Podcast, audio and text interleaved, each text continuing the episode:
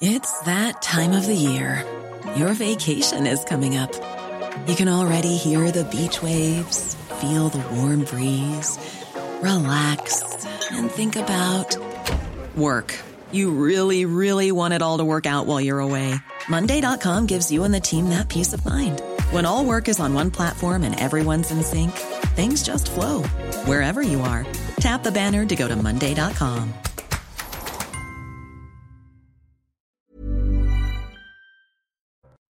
Bonjour à tous, très heureux de vous retrouver. Merci de votre fidélité. Bienvenue dans la belle équipe en direct sur CNews avec cet après-midi Christian Proutot. Bonjour, fondateur du GIGN. William T, bonjour. Bonjour. Président du Cercle de réflexion Le Millénaire. Jérôme Moisan, bonjour. Bonjour. Secrétaire général adjoint unité SGP Police. Et puis Eric Brocardi, euh, bonjour, porte-parole des sapeurs-pompiers de France. Au sommaire de nos discussions cet après-midi, le feu qui sévit en Gironde et dans les Landes, qui n'a euh, pas connu la nuit dernière de progression significative. Le bilan de l'incendie est maintenu à 7400 hectares de surface brûlée depuis mardi, mais les pompiers restent à pied d'œuvre. Une de nos équipes est sur place. Nous retrouverons Marie Sabourin et Olivier Gangloff dans un instant. Les suites de l'enquête sur le refus d'obtempérer survenu lundi soir en plein Paris. Un automobiliste a refusé un contrôle et s'est engagé dans une course-poursuite de 4 minutes avant qu'une voiture de police ne le percute et l'oblige à s'arrêter. L'individu est passé en comparution immédiate hier. Il a été condamné à deux ans d'emprisonnement, dont un enferme. Il devra également se soumettre à une obligation de soins. Enfin, dans l'actualité également, le malaise de l'hôpital. Dans le journal Le Monde, six ex-ministres de la Santé s'expriment sur la crise que traverse notre système de santé et leurs propos sont édifiants. Et si c'était à refaire? Tous font le constat que le système de santé est à bout de souffle. Tous ont un regard critique sur la politique de santé engagée depuis 20 ans, mais sont en revanche beaucoup moins sévères sur leur, propre bilan. On verra tout ça tout à l'heure. 14h, il est l'heure de faire le point euh, sur l'actualité de ce vendredi et c'est avec Arthur Moriot. En raison des incendies qui touchent et ont touché plusieurs départements, la France a enregistré les émissions de carbone les plus élevées depuis 2003. C'est ce qu'affirme le programme européen sur le changement climatique Copernicus. La saison des feux n'est pas terminée et à ce rythme, le record de 2003 pourrait être battu. Pour la première fois depuis 2018, l'état de sécheresse a été déclaré en Angleterre. Il implique des mesures pouvant aller jusqu'à des restrictions de l'usage de l'eau. Cette annonce a été faite par le gouvernement britannique et intervient en pleine vague de chaleur, la deuxième que traverse le pays depuis le début de l'été. Un voleur présumé a été secouru à Rome. L'homme était en train de creuser un tunnel pour probablement cambrioler une banque. Malheureusement pour lui, il a été enseveli pendant 8 heures après l'effondrement du trou. L'enquête est en cours, mais l'hypothèse d'un coup raté est pour le moment la plus évidente. Et il y aura encore du monde demain sur les routes françaises. Bison Futé prévoit du noir dans le sens des départs pour l'arc méditerranéen, du rouge pour le reste du territoire national et également pour les retours. Ce sera beaucoup mieux dimanche, du vert sur quasiment tout le territoire. Place désormais à votre point sur l'actualité sportive avec le match PSG Montpellier qui se déroulera demain au Parc des Princes. Votre programme avec Citia Immobilier. Pour tous vos projets, pensez Citia Immobilier. Bien chez soi.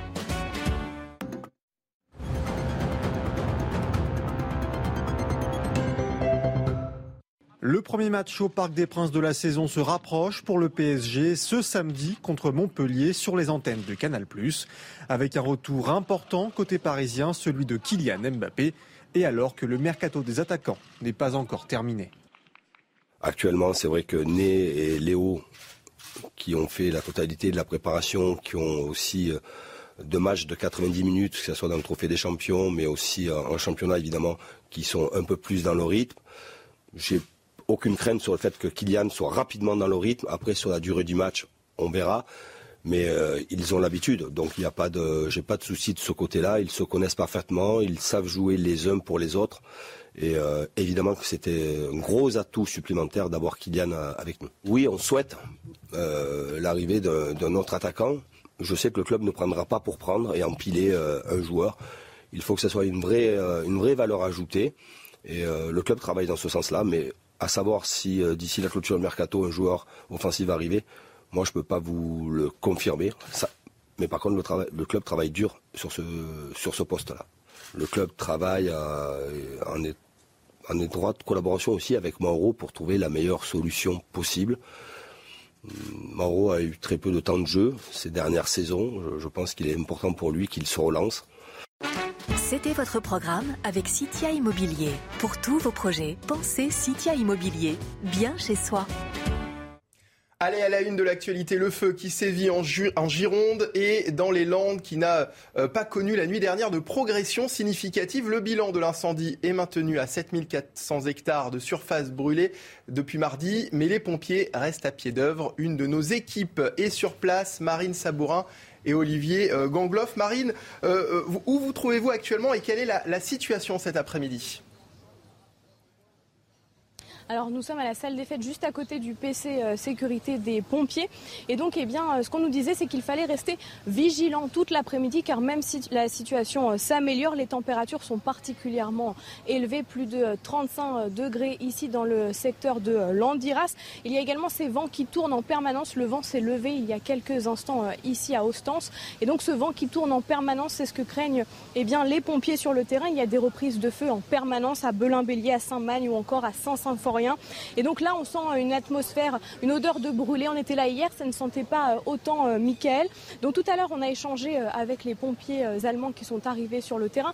On a 1100 pompiers français et donc 360 pompiers étrangers européens qui devraient arriver à la fin de la journée. Ces pompiers allemands, eh ils nous ont expliqué toute leur motivation à soutenir et à soutenir ces pompiers sur le terrain.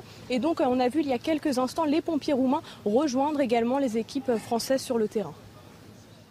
Merci Marine Sabourin en duplex depuis Ostens. Les images sont signées Olivier euh, Gangloff. Eric Brocardi, c'est une bonne nouvelle le fait que l'incendie n'ait pas progressé? C'est une bonne nouvelle, c'est encourageant malgré que les températures aujourd'hui, euh, elles sont au milieu de journée effectivement un peu plus hautes. Euh, il y a quand même ces effets de vent qui sont un peu inquiétants aussi sur, place. Bon, il y a des points chauds hein, quand même qui résistent. il y a une forme assez active sur certains secteurs. Donc il faut être particulièrement encore vigilant là-dessus parce qu'à tout moment, vous savez, c'est comme un simple barbecue, hein, une, petite, euh, une petite bourrasque sur un simple braise un petit peu chaude, ça permet de faire repartir très facilement un feu. Euh, donc là aujourd'hui, c'est vrai qu'il y a aussi une faveur, euh, en la faveur des sapeurs-pompiers, on va dire un, regain d'activité, un regain d'énergie avec ces forces qui arrivent de l'extérieur. néanmoins, il faut surtout pas oublier que les sapeurs-pompiers de France, depuis dès le départ, sont à la, sont à la manœuvre le fait d'avoir aussi ses, euh, collègues européens, ça va nous donner un regain d'énergie, une bulle d'air, une bulle d'oxygène pour permettre de repartir vers l'avant. Pourquoi, malgré ces, conditions euh, favorables, il semble toujours autant difficile de, maîtriser euh, ces feux? Alors, vous nous disiez il y, a, il y a, une certaine amélioration, mais vous nous disiez aussi qu'il y avait certains points chauds qui continuent de résister. C'est extrêmement compliqué parce que ce sont des étendues très grandes, comme vous le pouvez, vous pouvez le voir sur les images. Et quand vous regardez de manière assez précise ce qu'on vous passe à l'écran, bien souvent les véhicules sont assez loin des points chauds puisqu'il n'y a pas de pénétrante en fait directement pour aller sur, euh, au plus près des flammes, voire même au plus près des points chauds. Donc euh, ça laisse du temps entre le moment où on arrive à détecter le point chaud au milieu du brûlé ou à proximité de ce qui n'est pas brûlé, euh, pour pouvoir permettre à un moment donné de pouvoir l'éteindre et noyer justement ce point chaud. Donc ça veut dire que ça prend ce temps-là que l'on perd, puisqu'il n'y a pas de pénétrante au milieu des, euh, forcément du cramé ou à proximité euh, de la limite cramé et, végétation euh, encore vierge est sauvée. ça veut dire que globalement, on est sur une situation où le délai d'intervention et d'atteinte de ces points chauds est relativement long. Jean-Luc Glaise, président du SDIS de Gironde, le service départemental d'incendie et de secours, est avec nous. Bonjour.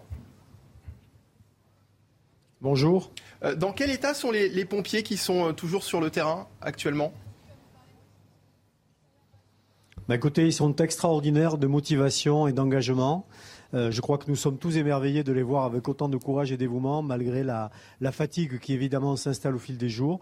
Mais il suffit qu'ils viennent ici sur le domaine départemental d'Ostens, quelques moments de repos, une bonne restauration et ils repartent systématiquement. Alors, hier, Emmanuel Macron a salué la solidarité européenne avec l'arrivée de renforts des pompiers euh, venus d'Allemagne, de Pologne ou encore euh, d'Autriche. Est-ce que c'est un, soulagement pour les pompiers sur place? En tout cas, c'est un apport qui est absolument essentiel parce que nous avions besoin de ces troupes complémentaires pour arriver à faire face à un feu qui est un feu hors norme, qui sera probablement historique. Euh, voilà, donc nous sommes évidemment euh, heureux de les accueillir et les pompiers le sont euh, les premiers d'entre eux. Après un soulagement, je crois que le soulagement n'arrivera que le jour où le feu sera véritablement maîtrisé, si ce n'est mmh. éteint. Et donc pour l'instant, nous avons encore quelques jours, voire quelques semaines devant nous. Jean-Luc Glaise, vous souhaitiez également évoquer le dispositif exceptionnel mis en place pour, pour les pompiers? Oui, parce qu'effectivement, nous avons ici un domaine départemental à Ostens, sur lequel, euh, initialement, pour soulager des communes qui euh, arrivaient à être un petit peu fatiguées pour l'accueil des pompiers, nous avions ouvert le domaine pour euh, accueillir 400 pompiers en hébergement en restauration. Nous sommes aujourd'hui à 2000 repas servis systématiquement à chaque moment de la journée, et nous sommes sur désormais 1500 pompiers qui sont accueillis sur site. C'est donc un engagement extraordinaire des équipes départementales, un engagement extraordinaire des bénévoles, et je voulais dire simplement qu'en quelques jours, en quatre jours, un camp militaire de grande ampleur a été monté sur le site. Et ça, c'est vraiment un exemple de la solidarité locale. Merci beaucoup Jean-Luc Glaise, euh, président du SDIS, de nous avoir accordé quelques minutes euh, de votre temps cet après-midi. Euh, le service départemental d'incendie et de secours de Gironde. Merci à vous. Et alors que la France demande de l'aide à ses voisins pour lutter face à ces gigantesques incendies qui ravagent le pays, combien sont-ils? Que vont-ils faire et comment? Réponse avec Michael Chailloux et Thibault Marcheteau allemands, polonais ou encore des Autrichiens, la solidarité européenne se met en place pour lutter contre les flammes. Hier soir, cette nuit et ce matin, les différents moyens d'action européens se déploient dans l'Hexagone pour lutter contre les feux, comme ce pilote espagnol à Vannes. Nous croyons que nous allions à Bordeaux, mais finalement nous voilà à Vannes. On nous a dit qu'il y avait aussi des feux, que beaucoup de renforts étaient déjà en Gironde. Nous sommes ici pour aider, alors peu importe où nous sommes, si nous aidons, c'est le principal. Avec ces avions supplémentaires, une nouvelle tactique va pouvoir être mise en place tout en gardant une force de frappe plus importante sur tout le territoire. Ces avions euh, vont traiter demain matin l'incendie qui est important dans les, dans les monts d'arrêt, dans le Finistère. C'est un incendie qui a, débuté depuis un certain temps. Toutefois, s'il y avait un feu qui était naissant, avec notamment une défense de points sensibles, une défense de ferme, d'un mot, d'une usine, d'une entreprise, on détournerait ces avions en fait de façon à traiter les feux naissants. Et c'est bien toute la tactique qui est employée aujourd'hui en France, c'est de traiter prioritairement les feux naissants de façon à ce qu'ils évitent de prendre de l'ampleur et qu'ils soient quasiment euh, euh, non maîtrisables. Alors que les feux continuent de ravager plusieurs régions de France, d'autres pays européens devraient apporter leur aide aujourd'hui et dans les prochains jours. Éric Brocardi, ce soutien européen est-il vraiment nécessaire? Jean-Luc Glaise euh, l'évoquait du SDIS, hein, l'évoquait tout à l'heure. Oui, oui, on est dans la même euh, lignée, c'est-à-dire que c'est extrêmement nécessaire aujourd'hui. On est sur euh, des étendues extrêmement vastes, un chantier particulièrement on, va dire actif d'une manière générale. Actif pourquoi? Parce que c'est vrai que d'un côté, on, est sujet à faire des, des, des, observations et on va dire tout simplement des veilles sur l'ensemble du territoire qui reste vraiment particulièrement à risque. Donc ça veut dire qu'il y a un positionnement de l'ensemble des moyens à la fois sur le front des flammes directement et en même temps une partie qui va continuer à, à faire des reconnaissances sur l'ensemble du périmètre du feu qui est gigantesque. Et quand vous regardez la carte qu'on a détaillée ce matin sur votre, sur votre antenne, on a vu que l'étendue était extrêmement large et que c'était pas du tout, on va dire, euh, euh, on va dire linéaire d'une certaine manière au niveau de sa forme. Donc c'est extrêmement complexe, surtout que on est sur euh, une, une zone où, en termes d'accessibilité, ça reste quand même complexe et que quand on a besoin d'effectuer des reconnaissances euh, sur la zone et en plus d'intervenir, sachant que ce sont deux missions euh, forcément différentes, il faut bien entendu avoir le plus de moyens étalés sur, euh, sur la zone et répartis. C'est quand même un, un, chantier qui, au minimum, contient trois secteurs géographiques assez importants. Donc à partir de là, quand vous avez un niveau de feu de forêt niveau 5 pour coordonner tout cela, il s'agit aujourd'hui d'avoir le plus de moyens pour réagir très rapidement, pour éviter toute reprise et de se retrouver dans une situation encore bien complexe. Ça veut aussi dire, Eric Brocardi, que la France seule est incapable aujourd'hui d'éteindre un, incendie de forêt de, cette ampleur? En fait, vous oubliez un mot. Euh, je pense que la France est incapable d'aujourd'hui seule de pouvoir faire face à ce type d'intempéries de style méga-feu. Voilà. c'est pour ça que je dis un, incendie de forêt de ce type. Exactement. Je préfère encore le préciser euh, pour bien remettre les choses dans leur contexte. Et surtout, par rapport à l'ensemble des événements sur le territoire. C'est un des paramètres extrêmement importants aujourd'hui parce que Autant celui-ci est spécifique au niveau de l'Andiras, autant tous les autres ont lieu en même temps. Et c'est mmh. ça la difficulté. Et même vous, vous êtes tous étonnés de dire mais ça brûle en Maine-et-Loire, ça brûle aujourd'hui dans la forêt de Brocéliande, le Jura, les Vosges, euh, comment font les pompiers? Alors imaginez la situation inverse. On n'aurait pas voulu accepter la force européenne de l'autre côté. Des maisons auraient brûlé, des vies auraient été en danger, on aurait dit quoi? Pourquoi on n'a pas fait appel aux solutions européennes? La question se serait posée exactement à l'inverse. Donc là, force est de constater que par anticipation, nous avons rempli le contrat de préserver, secourir et sauver des vies. il, est, évident que, hmm. ces, soutiens sont les bienvenus. Nos voisins européens nous envoient des, renforts, c'est très sympa, on les remercie. Mais le fait qu'on soit dépendant de nos voisins dans, un cas comme ça, est-ce que c'est pas inquiétant finalement? Non, je pense que déjà d'une part ça rassure. Je, sors du cas de pompier. Ça rassure d'être dépendant. Ça rassure d'être épaulé et de ah, savoir épaulé, oui. voilà, ça rassure d'être épaulé et d'être à un moment donné euh, sujet à faire appel très rapidement à des forces extérieures en, situation critique. Euh, quand à un moment donné il s'agit d'une autre situation de guerre, même si je ne suis pas forcément du milieu, c'est quand même rassurant d'avoir des alliés à côté qui peuvent intervenir à tout instant et à tout moment et nous apporter le nécessaire. Aujourd'hui, sur ce sujet-là, quand on est sur une, partie feu de forêt où effectivement jusqu'à présent, et ça a toujours été le cas, la France se suffisait elle-même, et encore plus les zones de défense et de sécurité civile se suffisaient à elles-mêmes, aujourd'hui on est face quand même à l'ensemble des sinistres qui dépassent une gestion départementale, une gestion zonale, au point de solliciter l'ensemble des zones de France, il y en a sept, mmh. pour pouvoir subvenir à tous les besoins. Donc ça veut dire que on monte en puissance à chaque fois parce que l'intensité devant des sinistres nous le demande et que le rythme aussi nous le demande et nous l'impose. Christian Proto, la question peut s'étendre aussi à, d'autres sujets sur notre capacité à gérer seul les crises? Alors, c'est moins le problème de gérer seul les crises que de se dire qu'il est peut-être plus intelligent de faire une mutualisation des moyens au niveau européen. On nous on critique assez l'Europe euh, régulièrement pour considérer qu'on peut comprendre qu'à situation exceptionnelle, déploiement de moyens exceptionnels, en particulier, je voudrais insister là-dessus, sur les moyens aériens. Tous les pays euh, n'ont pas seraient dans euh, la même situation que nous, dans la même pénurie de moyens aériens en particulier. Le moyen humain, bien sûr, il faut des personnels euh, euh, préparés, entraînés, il faut faire des rotations, le, euh, le commandant le, le souligner. Il y a, mais il y a quelque chose qui est, que vous ne pouvez pas remplacer. Un, un bombardier d'eau, un, un, hélicoptère qui envoie de l'eau, la surveillance, surveillance aérienne, quand vous avez mis tous vos moyens en l'air, qui étaient prévus pour une certaine situation, eh bien, euh, avoir cet apport euh, européen, c'est important. Je voudrais souligner également qu'il y a eu des renforts de la France dans des situations exceptionnelles, des sapeurs-pompiers en particulier, sur des, situations de crise, en Grèce en particulier, et en Australie. Donc il faut bien se dire que euh, c'est pas la question, elle doit se poser, mais si on peut éviter de déployer des moyens qui sont en entretien, en quantité, utilisé exceptionnellement, même si l'exceptionnel a tendance à revenir plus souvent, il faut se poser cette question à travers cet exemple sur ce que l'Europe cherche à mettre en place depuis longtemps, je crois que je l'ai évoqué sur ce plateau, qui, sont la gestion, qui est la gestion de crise d'une manière générale au niveau européen, justement pour avoir une force plus, plus efficace, des moyens techniques plus efficaces, du fait de cette mutualisation des moyens et de, de cette recherche intelligente de, technique.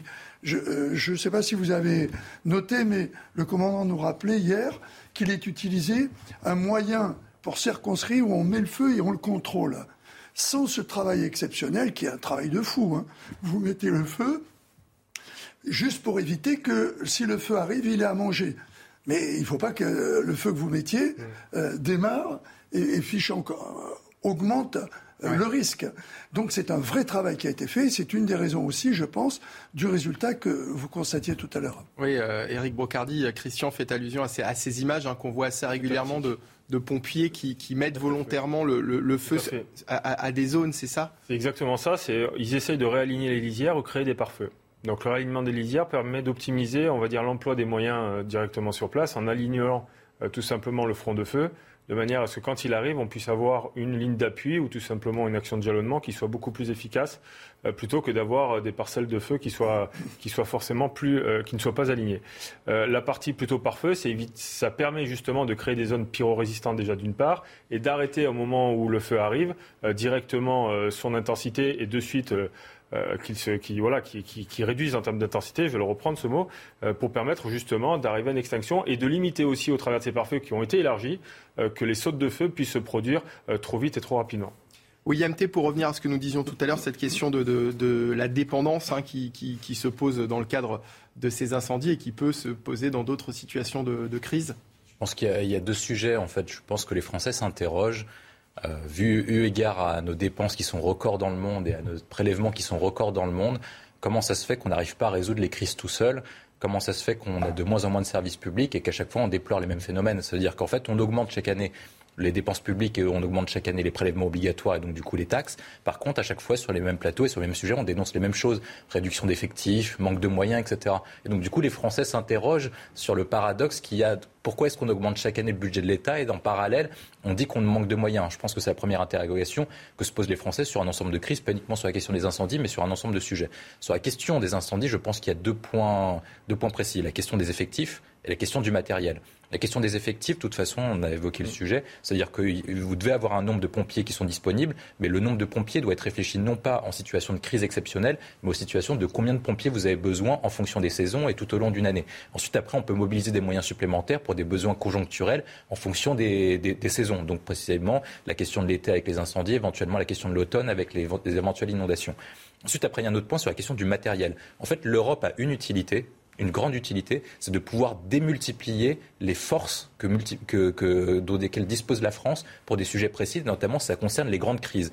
Là, on parle de la question des incendies parce qu'en fait, la France ne peut pas se permettre et n'a pas intérêt à conserver une flotte de, de, de Canadair nécessaires parce qu'ils ont la France n'est pas victime chaque année ou tous les mois de la saison de, de, grands feux d'incendie et donc du coup on doit mutualiser nos moyens parce qu'en fait le nombre d'incendies de méga incendies sera important dans, les, dans le nombre des, des, pays d'Europe du Sud mais en France sera pas nécessaire et donc du coup chaque pays met à contribution je sais pas on a besoin de 10 la France en met 3 l'Italie en met 3 l'Espagne en met 3 et un autre pays en met 1 et c'est ça l'intérêt de l'Union européenne. Et il y a un deuxième intérêt c'est qu'en fait on peut multiplier nos efforts. Ça veut dire que si par cas on doit rechercher des nouvelles technologies, notamment pour euh, avoir des sujets spécifiques en recherche et développement, eh ben, on peut démultiplier nos effets pour mettre au point commun toutes nos forces et nos investissements pour que l'Europe démultiplie nos efforts. Jérôme Moisan, dans la police aussi, on fait parfois appel à des renforts euh, euh, chez nos voisins européens? Mais il y a en tout cas des dispositifs solidaires. Il y a par exemple le dispositif Frontex des, des, agents des gardes frontières qui permet, avec des policiers venus de tous les, les, États membres, de, de mobiliser des policiers en masse euh, à l'endroit où il y a euh, temporairement des flux importants euh, de migrants, ce que les États qui sont concernés par ces frontières ne pourraient pas se permettre à eux seuls. c'est l'esprit européen, c'est la solidarité, européenne. Juste, je voudrais dire que je crois avoir entendu qu'un incendie de cette ampleur, on n'en a pas connu depuis 1949 alors, euh, je cherche un peu quel pays euh, se doterait, euh, enfin, userait de moyens budgétaires pour se doter d'une capacité à réagir à un événement qui arrive tous les 70 ans. je pense que la France n'est pas seule au monde à pas l'avoir fait.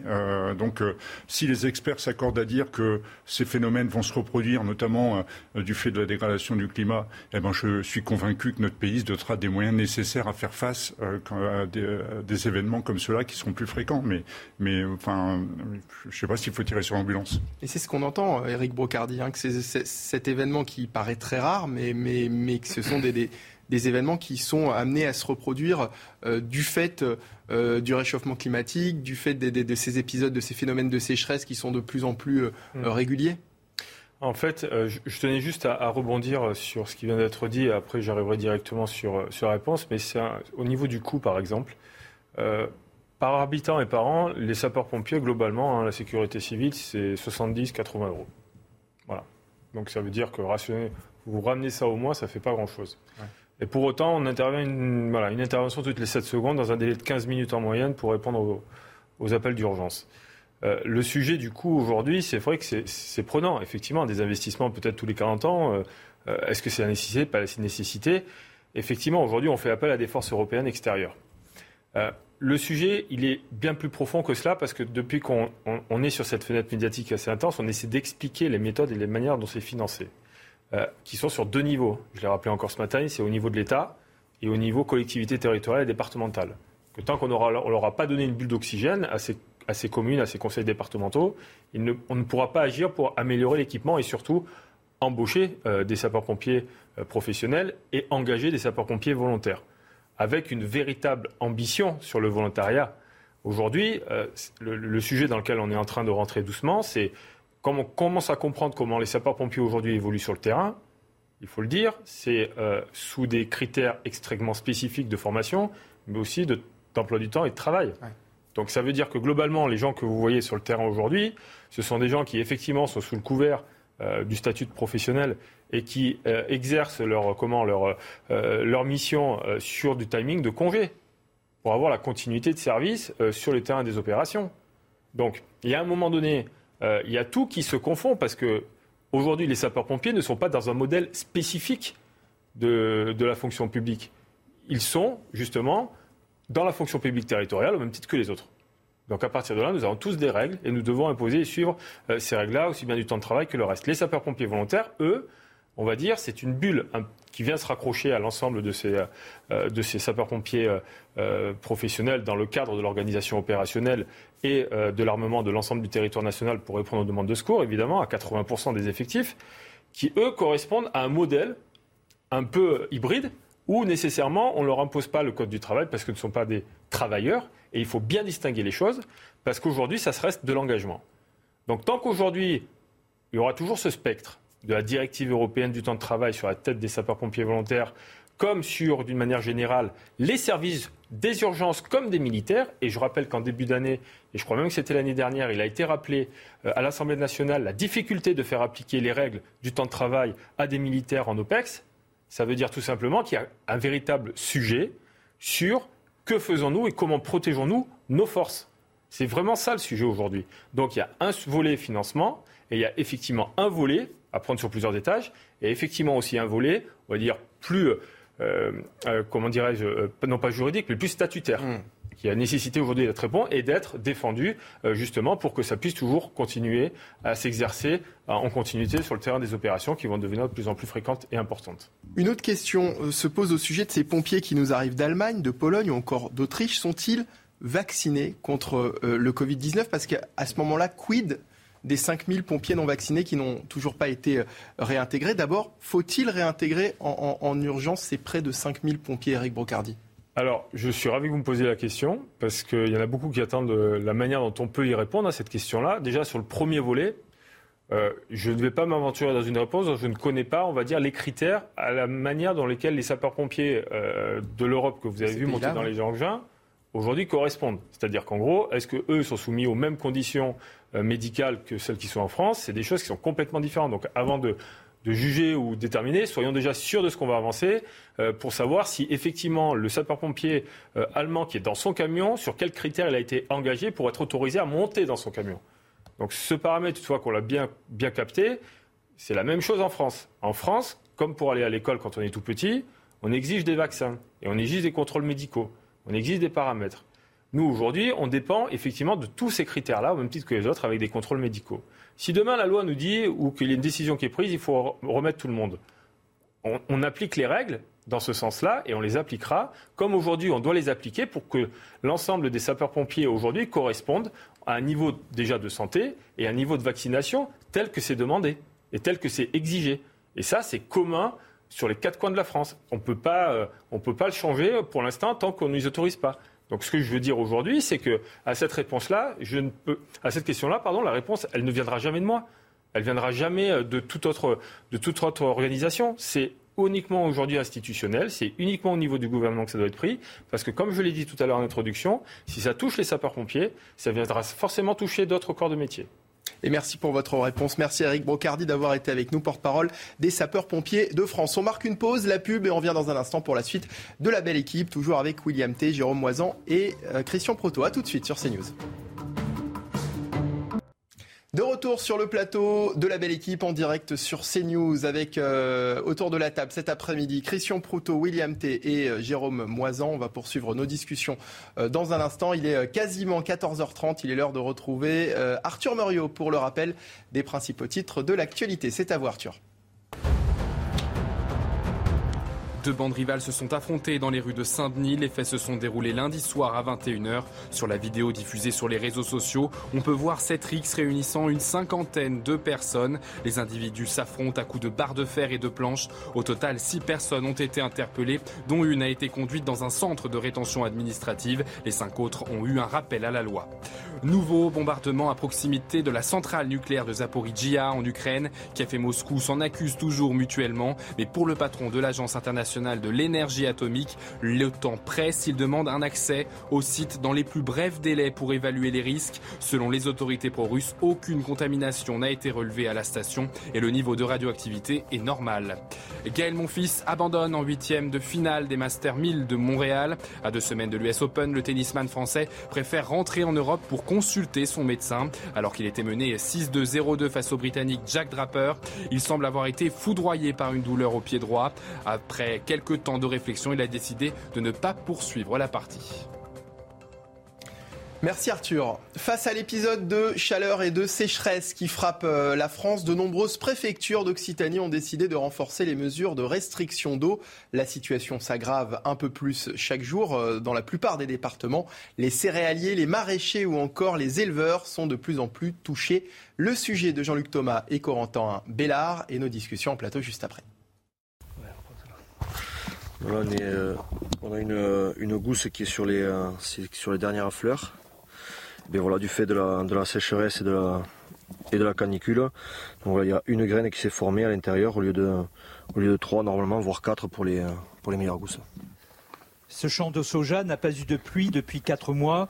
Il ne peut pas être irrigué, question de lieu et de coût. La sécheresse est une catastrophe. Nous, on est impacté euh, par la mesure de, restriction d'eau qui est, nécessaire. Hein. On ne remet pas en cause ces, restrictions-là. En fait, en irriguant euh, euh, mal nos cultures, puisqu'on n'arrive pas à les irriguer en quantité suffisante, on impacte les rendements et donc du coup le revenu de notre revenu d'agriculteur.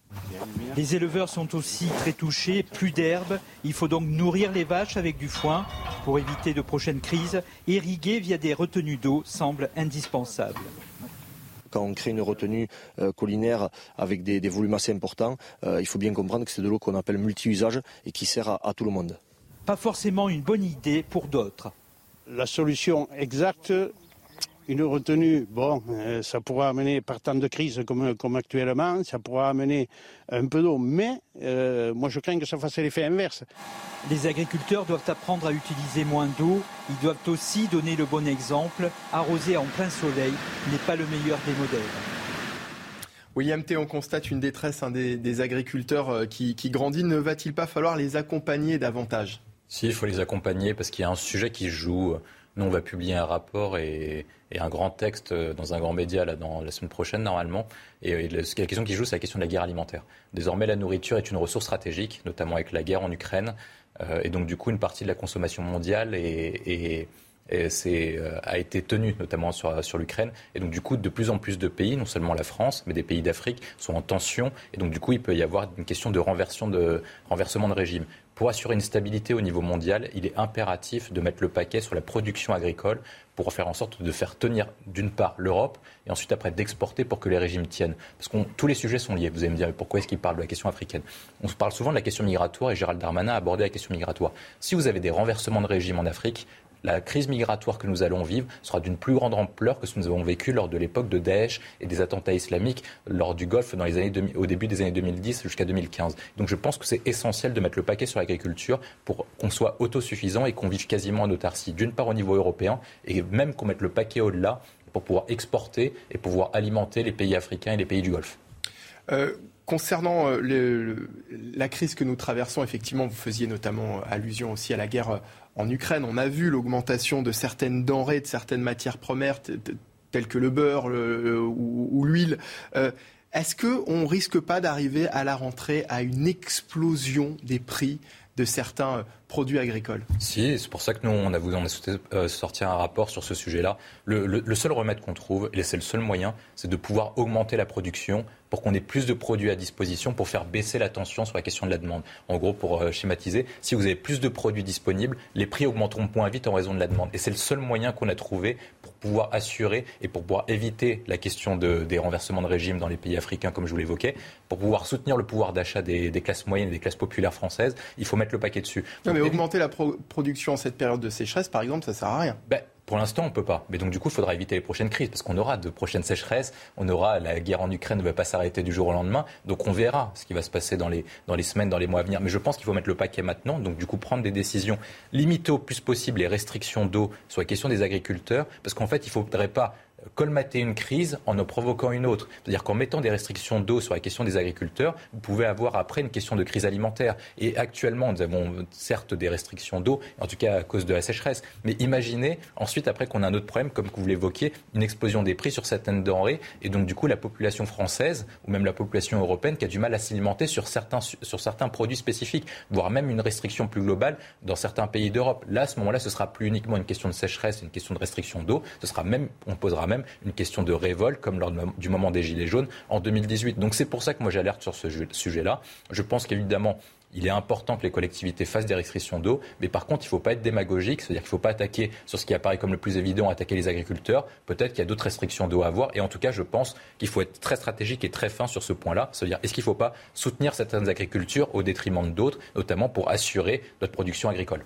Jérôme Moisan accompagner les agriculteurs en ces périodes de crise, que ce soit la guerre ou, le climat et ces phénomènes de, sécheresse, est une nécessité selon vous? Oui, c'est une nécessité euh, absolue. On doit retrouver euh, une totale souveraineté alimentaire. Euh, et, compte tenu de la latitude de la France, de, de ses étendues de terres agricoles, c'est d'ailleurs notre situation qui est incompréhensible. Comment on a pu en arriver à être acculé comme on l'est maintenant? Donc il faut effectivement réagir.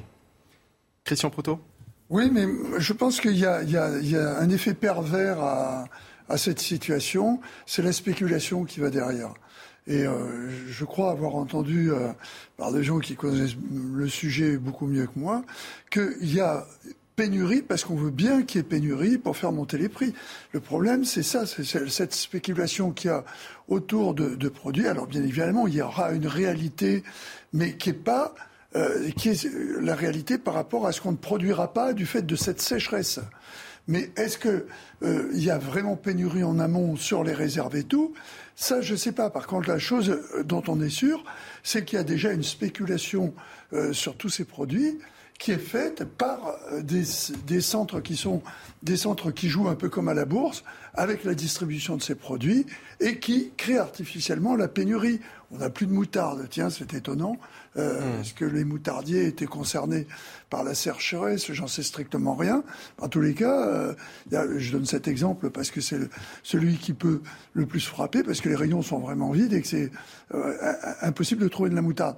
Mais à, côté de cela, il y a tout un tas de problèmes où on sait qui sont présentés comme des pénuries, alors que l'on sait qu'en fait, c'est juste des stockages et des retenues pour jouer sur le prix des cours. Et ça, euh, j'ai l'impression que le monde, euh, je ne parle pas que de l'Europe, en l'occurrence, ni de la France, est impuissant à avoir cette maîtrise des flux. On le voit, la spéculation sur, euh, sur les produits pétroliers, mais elle n'est pas que là-dessus. On avait aussi vu pendant le Covid, Christian Proto, qu'on était capable de, créer des pénuries en lançant de simples rumeurs hein, aussi. Hein, oui, tout à fait. Voilà. Oui, mais même la, peur crée la pénurie. La peur crée la, pénurie, bien sûr. tout d'un coup, à une demande qui est disproportionnée par rapport aux besoins réels. À partir du moment où moi j'ai pensé à, pour, pour, euh, on a tous noté ça, les quantités de rouleaux de papier toilette que les gens avaient pu prendre pendant la, la, période Covid, j'avais pas l'impression que la maladie c'était une gastro. Donc, euh, Favorisées par la hausse des euh, températures, les constructions de piscines privées se multiplient, même dans les Hauts-de-France, où l'été est en général plus respirable qu'ailleurs. Un boom qui pose question alors que la France est en alerte sécheresse. On regarde le sujet de Valentine Leboeuf. Depuis la construction de la piscine dans le jardin, cette famille est ravie. Une autre dynamique à la, vie de famille, c'est encore plus euh, un lieu de vie et de retrouvailles. Tout le monde s'y plaît, les petits, les grands. C'est génial pour tout le monde. L'idée de la piscine leur est venue pendant le confinement. Depuis la crise sanitaire et avec la hausse des températures dans le nord ces dernières années, les ventes de certains constructeurs ont été multipliées par 7. Les gens ont profité plus de leur extérieur de leur habitation et a donné envie de rajouter une piscine pour profiter plus de leur extérieur. Mais construire une piscine en été n'est pas sans conséquences. Dans certaines communes du nord de la France, des châteaux d'eau ont été totalement vidés par le remplissage des piscines. C'est un, un impact ponctuel euh, mais qui peut être extrêmement euh, euh, nocif pour, je dirais, l'alimentation en eau potable, pour les autres usages, y compris pour l'agriculture, qui, à ce moment-là, vraiment a besoin, elle, de beaucoup d'eau. Alors que la France connaît sa pire sécheresse depuis 1959, certains départements ont mis en place des mesures de restriction d'eau. Le remplissage de la piscine est alors strictement interdit. Le remplissage des piscines strictement interdit dans de nombreux départements actuellement. On comprend la logique, mais on comprend aussi la déception de ceux qui se sont fait construire une piscine juste avant l'été, qui ne peuvent pas euh, finalement euh, en profiter. Euh, William T. la, liberté, la liberté est privée, donc si personne ne veut s'acheter une piscine, il s'achète une piscine. Par contre, c'est à l'État de savoir comment il régule ses ressources stratégiques, notamment sur la question de l'eau. Et c'est pour ça que moi j'évoquais la question de l'agriculture tout à l'heure. La question, ce qui est clé, c'est est-ce qu'on a une politique de l'eau? Est-ce qu'on a un usage stratégique d'une ressource qui est stratégique? Je pense que l'essentiel, c'est de savoir de quoi on a besoin et anticiper ce qui va arriver après. C'est pour ça que nous, on a voulu alerter sur la question de la crise alimentaire pour voir et pour éviter les, problèmes, les prochains sujets. Imaginons qu'on ait une crise, alimentaire en Afrique et qu'ensuite, après, dans six mois, on ait le même débat en disant on a des flux migratoires venant d'Afrique, bah, qu'est-ce qui s'est passé? Bah, On a peut-être dû se poser la question sur pourquoi est-ce que des régimes se sont, ont été déstabilisés en, Afrique subsaharienne notamment. Donc je pense l'essentiel, bon, ça ne va pas faire plaisir aux gens, mais le gouvernement et les collectivités ont raison de maintenir une restriction sur la question du remplissage des piscines. Il faut je ne connais pas la quantité d'eau disponible, hein, mais il faut l'utiliser de façon stratégique parce qu'on est quasiment en situation de guerre dans la mesure où on enchaîne les crises. On a eu la crise sanitaire, on a eu la guerre en Ukraine, on a une crise économique, on a éventuellement une crise financière qui va arriver. Et donc, du coup, l'État doit quasiment, en fait, œuvrer comme s'il était en temps de guerre. Et je pense qu'il est nécessaire d'avoir une planification, une vision stratégique sur tous ces sujets. Jérôme Moisan, il y a des contrôles de prévus dans, dans ces départements euh, où, les, où, les, restrictions vont jusqu'à effectivement limiter euh, le remplissage des piscines? Ah, Je n'ai pas, moi, d'éléments d'information sur des instructions qui ont pu être données aux, policiers nationaux sur ce sujet. Ce sujet. Euh, je ne suis pas sûr que ce soit notre compétence.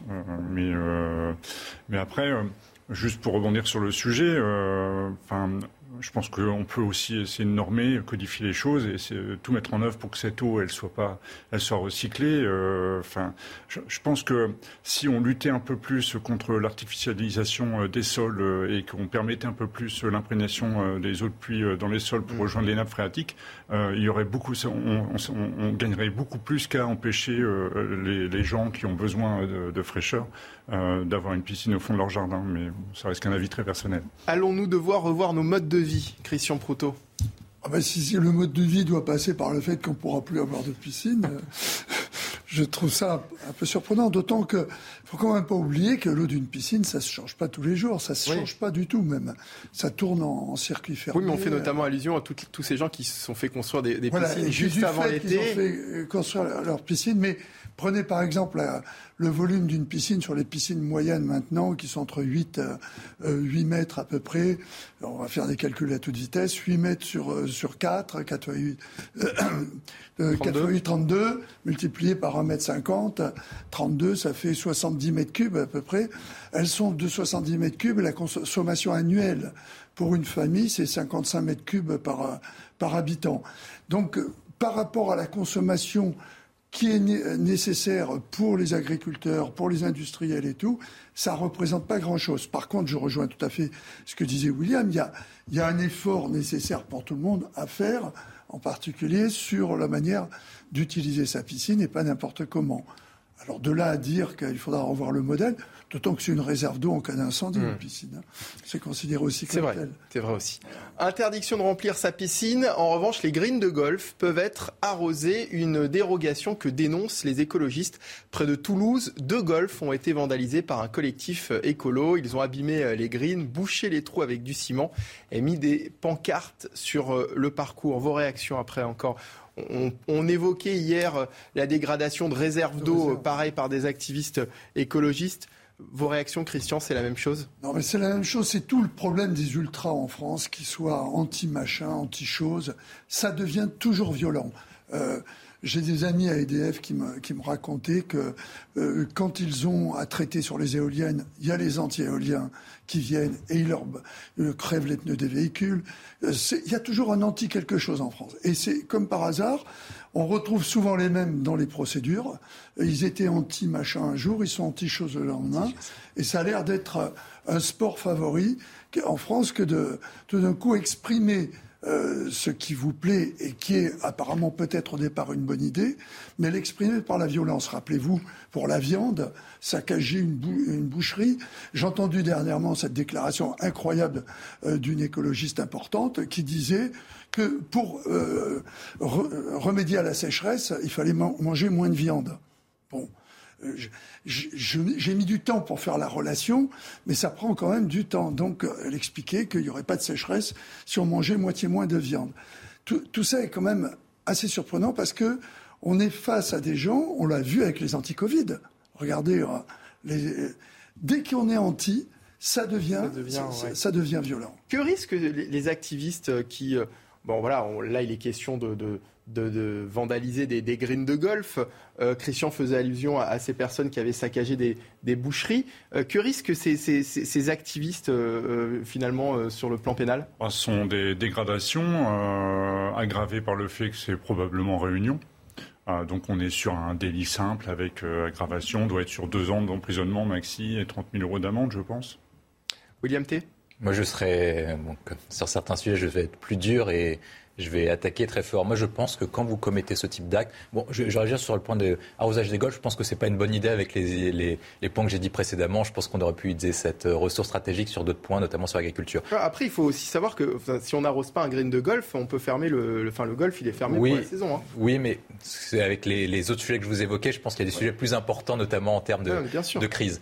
Euh, sur la question de, des activistes, moi, je pense que ces personnes-là, notamment, ça mérite d'être qualifié plus précisément. Moi, je pense qu'il faut les considérer comme des, comme les antifas que sur comme des terroristes. Pourquoi est-ce que vous allez me dire, mais pourquoi est-ce qu'il faut les qualifier comme des terroristes? Parce que je pense que le, le message du terroriste et la qualification du terroriste, c'est faire passer un message politique en usant des moyens violents. Et je pense que ces personnes-là, notamment, il faudra qualifier précisément, mais en tout cas, il ne faudra pas s'exclure de pouvoir les qualifier comme tels, dans la mesure où ils prennent des actes qui sont de plus en plus violents. Je pense notamment aux attaques de centrales nucléaires, les dégradations, notamment les antifas dans les rues, etc. En tout cas, il y a beaucoup d'activistes qui mènent des actes de plus en plus violents, qui attaquent les forces de l'ordre, etc. Et pour faire passer un message politique, ils usent de la violence. Mm. Et si par cas vous ne qualifiez pas un message comme tel, et eh ben, du coup, vous ne saisissez pas le, sujet. Et je pense qu'une fois que, si, par cas, ils vont continuer, ils vont de plus en plus se radicaliser, parce qu'en fait, le, traitement de l'information les, les conduit en fait à avoir des actes de plus en plus violents, parce qu'ils savent que ça fera parler d'eux, et donc du coup, ils feront parler de leur cause. Et je pense que tant que vous ne réglez pas le problème à la source, c'est-à-dire les qualifier comme terroristes, vous ne n'arrivez pas à résoudre le problème. Christian Proto, vous êtes d'accord avec William C'est du terrorisme, cette, ces, actes de revendication. C'est de la revendication politique, en tous les cas. Oui, mais toujours, et là William a tout à fait raison, en utilisant la force. On sait tous qu'ils ont une représentation. Les oui, parce qu'il y a des activistes pacifistes aussi, ça existe. Oui, non, mais on est d'accord. Mais le problème, c'est qu'on parle de ceux qui ne le sont pas. C'est ça. et qui, bien évidemment, s'expriment d'une manière violente parce que, du coup, le, support euh, naturel média qui consiste à donner des informations, à renseigner les gens sur ce qui passe, leur, leur amène une publicité, même si cette publicité, on, soit, on, soit obligé de constater qu'elle s'est faite à travers des actes délictueux, parce que c'est de la destruction de biens, c'est et ça termine des fois physiquement aussi. Hein. Mmh. Ils s'en prennent déjà. Euh, rappelez-vous sur ces pharmaciens, j'en reviens aux anti euh, aux anti vaccins qui, qui, qui, ont été pris à partie euh, par, par, ces anti.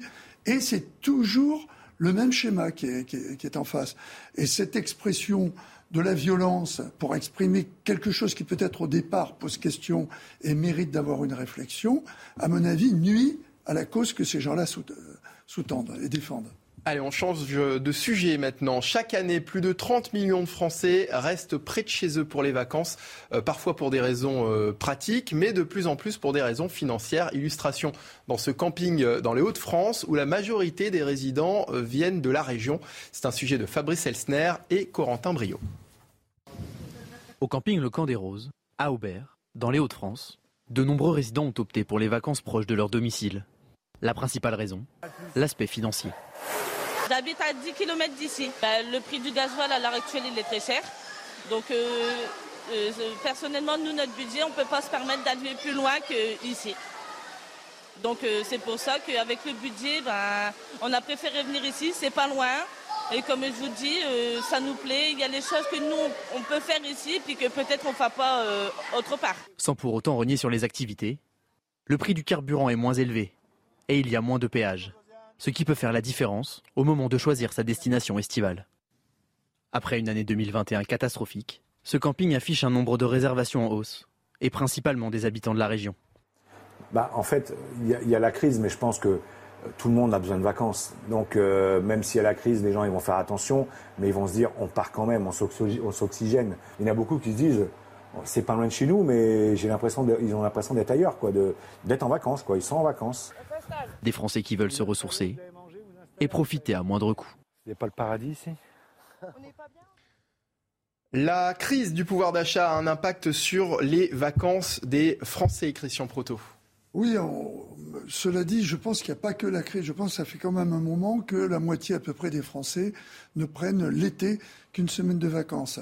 Mais là, je crois que c'est encore plus impacté.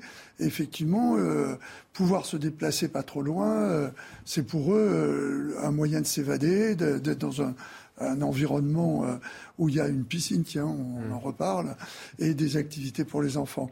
Je voudrais également qu'on on pense à toutes ces zones où les gens partent pas du tout. Ils restent dans, dans leur quartier parce qu'ils n'ont pas. Et il y en a de plus en plus, d'où le boom aussi des, infrastructures de loisirs pendant l'été, justement avec des, parcs aquatiques et euh, qui, sont de plus en plus euh, pris d'assaut pendant les vacances, pour notamment pour les personnes qui, ne partent pas. Jérôme Moisan.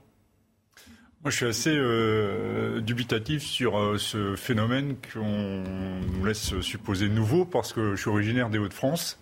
Euh, du littoral de la Manche et euh, il y a des campings euh, dans chaque village du littoral. Et euh, croyez-moi, euh, dans ces campings, déjà, il y a, quand j'étais euh, jeune, donc je vous dirai pas dans combien d'années, il y a combien de temps, eh ben, il n'y avait pas beaucoup de gens de Croussillon qui venaient passer leurs vacances. mais c'est tout, tout, récent. il n'y avait pas, pas beaucoup d'habitants du Languedoc-Roussillon qui venaient y passer leurs vacances. C'était que des gens des Hauts-de-France, quelques Belges, et tout simplement parce que, ben, en temps normal, ils vivaient dans les terris, dans les quartiers sociaux ou dans des villages dépeuplés. Et puis, en tout cas, ils n'avaient pas l'accès mer. Et là, ça leur permettait à moindre coût parce que évidemment c'était des vacances beaucoup moins chères d'accéder à la mer. Et, et, d'ailleurs, euh, sur les plages euh, de ce littoral, il y a aussi souvent, vous savez, les cabanes de bord de plage, les petites cabanes blanches là. Ben, souvent aussi, les propriétaires sont des gens qui habitent à 15-20 km et qui s'offrent un peu de bonheur en venant le week-end euh, en famille dans leur cabane faire un petit pique-nique face à la mer. Moi, je ne crois pas qu'il y ait un phénomène si nouveau. Phénomène qui a toujours existé, mais qui peut-être euh, se développe davantage. Les Français font, une chose est sûre, les Français font, font davantage attention. On, l'a vu depuis, euh, euh, depuis, depuis déjà plusieurs mois. et notamment des Français qui ont très très peur et qui appréhendent énormément la rentrée, William T. Oui, mais c'est pas un phénomène qui est nouveau parce que j'ai parlé tout à l'heure de la crise des Gilets jaunes. Et donc, du coup, on a vu qu'il y avait une tension sur les classes moyennes inférieures et notamment sur les classes populaires. C'est-à-dire qu'en fait, Christian parle du chiffre de 50%. Il y a à peu près 55-60% des Français qui ont le pouvoir d'achat, leur revenu réel, qui ont stagné ces 30-40 dernières années par rapport aux revenus disponibles. C'est-à-dire qu'en fait, leur salaire a augmenté, mais en fait, leur, leur, revenu disponible a plutôt baissé en raison des dépenses contraintes, etc. Je pense que ça va être très difficile de les aider sans changer de modèle économique. Et le changement de modèle économique reposant sur la productivité, la réindustrialisation et le nivellement par le haut, c'est-à-dire la montée de gamme de nos produits, ne se produira pas en une semaine ou en six mois. Par contre, je pense que ce qu'on peut faire, moi, j'avais expérimenté ça, notamment quand j'étais plus jeune. Je pense qu'il est important que si par cas on ne peut pas aider les parents à court terme sur l'augmentation de leur pouvoir d'achat, que les collectivités locales et l'État puissent organiser pour les enfants les classes d'été, la question des vacances pour leur permettre de partir. Je pense que ça, on peut le mettre en place. C'est une nécessité. Je ne pense pas que ça coûte très cher non plus. mais ça leur permet en fait de ne pas rester dans, dans, leur milieu social et ça leur permet d'expérimenter de nouvelles choses et découvrir de nouvelles choses. Et c'est important pour la construction sociale des enfants. Je pense qu'il faut mettre le paquet dessus pour cet été, c'est un peu compliqué, mais au moins pour l'été prochain, mmh. parce que vraisemblablement, la crise va durer encore un peu de temps. encore un moment. On va revenir dans un instant sur les suites de l'enquête sur le refus d'obtempérer survenu euh, lundi soir en plein Paris. Restez avec nous, on en parle dans un instant, juste après la pub, pour la suite de la belle équipe, toujours en compagnie de Christian Proto, de William T et de Jérôme Moisan. A tout de suite sur CNews en direct. Et nous sommes de retour sur CNews, toujours en direct sur le plateau de la belle équipe. Merci de nous avoir rejoints. On va poursuivre nos discussions euh, dans un instant. Il est euh, quasiment 15h. Il est l'heure de retrouver Arthur Muriot pour le rappel des principaux titres de l'actualité. En Gironde, alors que le feu continue de progresser, 361 pompiers européens sont en chemin pour le sud-ouest. Ils vont épauler les 1100 pompiers déjà mobilisés sur l'incendie. La Commission européenne a aussi annoncé l'envoi de quatre avions de la flotte de l'UE. Depuis deux jours, les flammes ont ravagé plus de 7400 hectares de végétation dans le département. Doit-on s'attendre à des tempêtes cet automne avec les vagues de chaleur qui se succèdent? La mer Méditerranée n'a jamais eu une température aussi élevée. Or, quand les vents méditerranéens chauds et humides rencontre l'air froid de l'arrière-pays. Cela pourrait créer de fortes précipitations. À cela s'ajoute la sécheresse des sols qui seront donc peu absorbants. Résultat, des inondations et des tempêtes pourraient causer de lourds dégâts dans les mois qui viennent. Le taux de chômage est stable pour ce deuxième trimestre de 2022. Il représente 7,4% de la population contre 7,3% au premier trimestre. Selon l'INSEE, 2,3 millions de personnes sont donc au chômage en France. Rappelons qu'Emmanuel Macron a fixé l'objectif du plein emploi pour 2027, soit un taux de chômage autour de 5%. Rendez-vous le 20 novembre prochain pour le lancement de la Coupe du Monde de football 2022 au Qatar, un match d'ouverture qui a été avancé d'un jour par la FIFA. La raison de cette décision, renouer avec la tradition récente selon laquelle le premier match de chaque Coupe du Monde est disputé par le pays hôte. Il opposera donc le Qatar et l'Équateur.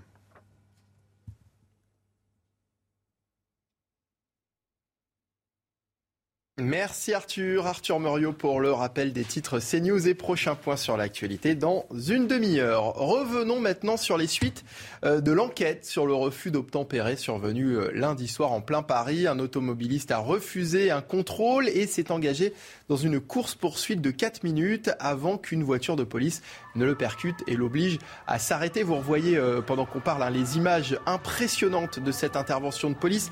L'individu est passé en comparution immédiate hier sous l'emprise de stupéfiants au moment euh, de son arrestation. Il a été condamné à deux ans de prison, euh, dont un an ferme. Il devra également se soumettre à une obligation de soins. D'abord, euh, votre réaction, Jérôme Moisan, suite à cette condamnation? Elle, est, carrément justifiée. Euh, et, d'ailleurs, on, pouvait être encore un peu plus exigeant euh, en termes de sanctions. Euh, il, faut, envoyer un signal fort envers ces gens qui, refusent d'obtempérer, font courir des risques, prennent des risques, font courir des risques à la population, aux policiers qui ne font que leur boulot. Ont le devoir de les appréhender pour faire cesser les infractions. Donc c'est une peine qui, euh, qui est euh, le minimum syndical. Minimum syndical? Non, on peut aller jusqu'à deux ans, deux ans ferme, hein, c'est ça, a, priori. Alors, euh, hier, Stanislas Godon d'Alliance Police Nationale expliquait qu'un automobiliste avait une chance sur dix d'aller en prison pour un refus d'obtempérer. Là, il y a quand même une peine de prison qui a été, qui a été mise sur, sur cet individu. Oui, oui. Ben, Donc il y a une certaine satisfaction quand même de ce côté-là. Bien sûr. le fait est que celui-là est appréhendé, euh, que celui-là était euh, sous l'emprise euh, de, drogue, que celui-là n'avait pas le permis, euh, et donc, et que en plus, il y a eu un peu de tapage médiatique autour. Donc, euh, il est quand même pas tellement étonnant que celui-là euh, ait pris le compte. Permettez-moi l'expression. mais ce qu'il faut, c'est que toutes les fois où on les met à disposition de, la justice, ces gens capables de ces refus d'obtempérer, c'est qu'ils prennent le compte, pour reprendre toujours la même expression, parce qu'il y a besoin de faire cesser ces, ces réflexes. William T, une peine satisfaisante selon vous? Oui, c'est un, un, bon début pour, euh, tous ceux qui, pour tous ceux qui refuseraient d'obtempérer. Je pense même qu'on aurait pu ajouter les autres délits parce que je crois qu'il conduisait sans permis et qu'il conduisait sous, euh, sous, de, sous de stupéfiants. Donc, oui, on ne peut pas cumuler en France. Oui, mais je pense qu'il faut, je pense qu'il faut revenir dessus comme sur le modèle américain, c'est-à-dire qu'il faudrait cumuler les peines et cumuler les délits. du coup, Avant, vous êtes pour la cumuler, pour, ah oui, moi je suis pour. les peines. Moi je suis pour. Je pense que par exemple Euh, il y a eu une affaire il n'y a pas longtemps sur la question de quelqu'un qui aurait attaqué les États-Unis sur la question de cybercriminalité. Donc ils ont enchaîné les peines. Il risquait jusqu'à 116 ans de prison. Je pense que c'est assez dissuasif comme, euh, peine. je pense qu'il faut, mettre ça en place en France parce qu'en fait, il faudrait cumuler. Parce que notamment lorsqu'on refuse d'obtempérer, il y a aussi d'autres questions. Les questions de tentative d'homicide volontaire ou involontaire. Et donc tout ça, en fait, il faudrait euh, l'ajouter en fait à la personne qui commettrait ce type d'acte. Et donc du coup, c'est un bon début. Ensuite, après, il y a une deuxième question qui est posée, c'est la question d'assurer l'effectivité des peines. C'est-à-dire qu'il a été condamné à deux ans de prison, dont un an ferme. Et je pense qu'il est important qu'il fasse son an de prison ferme. Il ne faut pas qu'il bénéficie d'un aménagement, une réduction, parce que souvent, c'est un sujet qui est évoqué souvent, c'est qu'il il peut, prendre un an, et il prend que six mois, et puis au final, il effectue que deux ou trois mois. Si par cas il effectue, parce que les peines en dessous d'un an sont souvent pas, pas effectuées. Donc je pense qu'il faut assurer l'effectivité de la peine. Il faut l'ériger comme exemple pour tous ceux qui suivraient et tous ceux qui tenteraient de refuser d'obtempérer. Il y aurait 95 000 peines non exécutées en France. Hein. Oui, alors. Faut-il qu'il aille en prison, euh, effectivement, comme vient de le souligner euh, William T. Euh, Christian Proto. alors, on n'est pas d'accord avec William souvent sur ce principe d'exemplarité. Moi, je crois que la peine, elle est là en regard du, du faut qu'elle soit appliquée pénal et qu'elle soit appliquée dans la mesure du possible, que la personne se rende compte à travers l'application de cette peine ou de la manière dont elle est appliquée qu'il il a commis quelque chose qu'il ne fallait pas commettre. Et, la privation de liberté est une partie de la peine, à laquelle je crois quand même. Et comme on n'est pas d'accord en France sur les peines courtes en prison, je pense quand même que mettre les gens euh, euh, à l'abri de la lumière pendant deux semaines, par exemple, serait une bonne chose. Ce que j'ai trouvé plutôt bien, c'est quand même l'obligation de traitement. Ça me paraît important parce que, il faut le souligner, on avait abordé un sujet sur le, problème des, stupéfiants euh, en France et puis du projet euh, de loi euh, pour légaliser certaines drogues. Moi, je, crois que la, drogue est un, vrai drame. On le voit à travers ça, on le voit à travers les accidents mortels sur la route, parce que les gens perdent la, lucidité au moment où le type, il a à la fois le permis de conduire qu'il n'a pas, donc il sait que s'il est contrôlé, ça va être un problème. Mais en même temps... Apparemment, il a aussi également euh, une obligation de passer son permis de conduire notamment pendant l'année, puisqu'il a, il a pris donc deux ans de prison, donc un an de prison ferme, et pendant l'année euh, euh, où il sera chez Parce lui. qu'il n'avait pas du tout Il devra. non, non, il n'avait pas le permis de conduire. Ah oui, d'accord. Bon, au moins, il y a un côté pédagogique qui, qui, va l'amener à, effectivement, se dire que la prochaine fois, au moins, il aura un permis de conduire. Mais euh, il y a également ce, problème que la drogue amène une perte de contrôle. Et ça, c'est important. Et cette perte de contrôle, le fait que le, le juge l'ait pris en compte en lui demandant de se soigner, me semble quelque chose d'important. Est-ce qu'on peut imaginer, parce que William évoquait tout, à l'heure le fait d'accumuler euh, les peines, je crois que vous n'êtes pas tout à fait de cet avis, vous. Hein. ne partagez pas. Je suis pour euh, maintenir la confusion des peines. Voilà. On, ne cumule pas les peines dans notre pays. Après le fait qu'il n'avait pas de permis, il était donc sous l'emprise de, de, stupéfiants. Tout ça ont quand même été des circonstances aggravantes pour le juge. On, peut imaginer que. Euh, et le fait aussi que ce soit un récidiviste, puisque ce n'était pas la première fois. Donc s'il n'avait pas accumulé toutes ces choses, on peut imaginer que le, juge aurait été plus clément, euh, Jérôme Moisan. Ah oui, il aurait été euh, assurément. Euh, la, peine d'un an, sur cette affaire-là, c'est une peine qu'on n'entend pas prononcer toutes les fois dans, même, dans, le même type de situation, clairement. Est-ce qu'on doit s'en satisfaire pour autant? Je pense qu'on peut poser le débat. Je, parlais tout à l'heure de 95 000 peines non exécutées. Ce chiffre aussi, il, doit faire réagir dans les, rangs, dans les rangs de la police, Jérôme Moisan. bien sûr, parce que en fait, euh, la sanction, c'est euh, le prononcé de la peine et son effectivité. Dès lors que la peine euh, n'est pas, pas exécutée, en fait, il n'y a pas eu de sanction, tout simplement. Et, juste de réagir.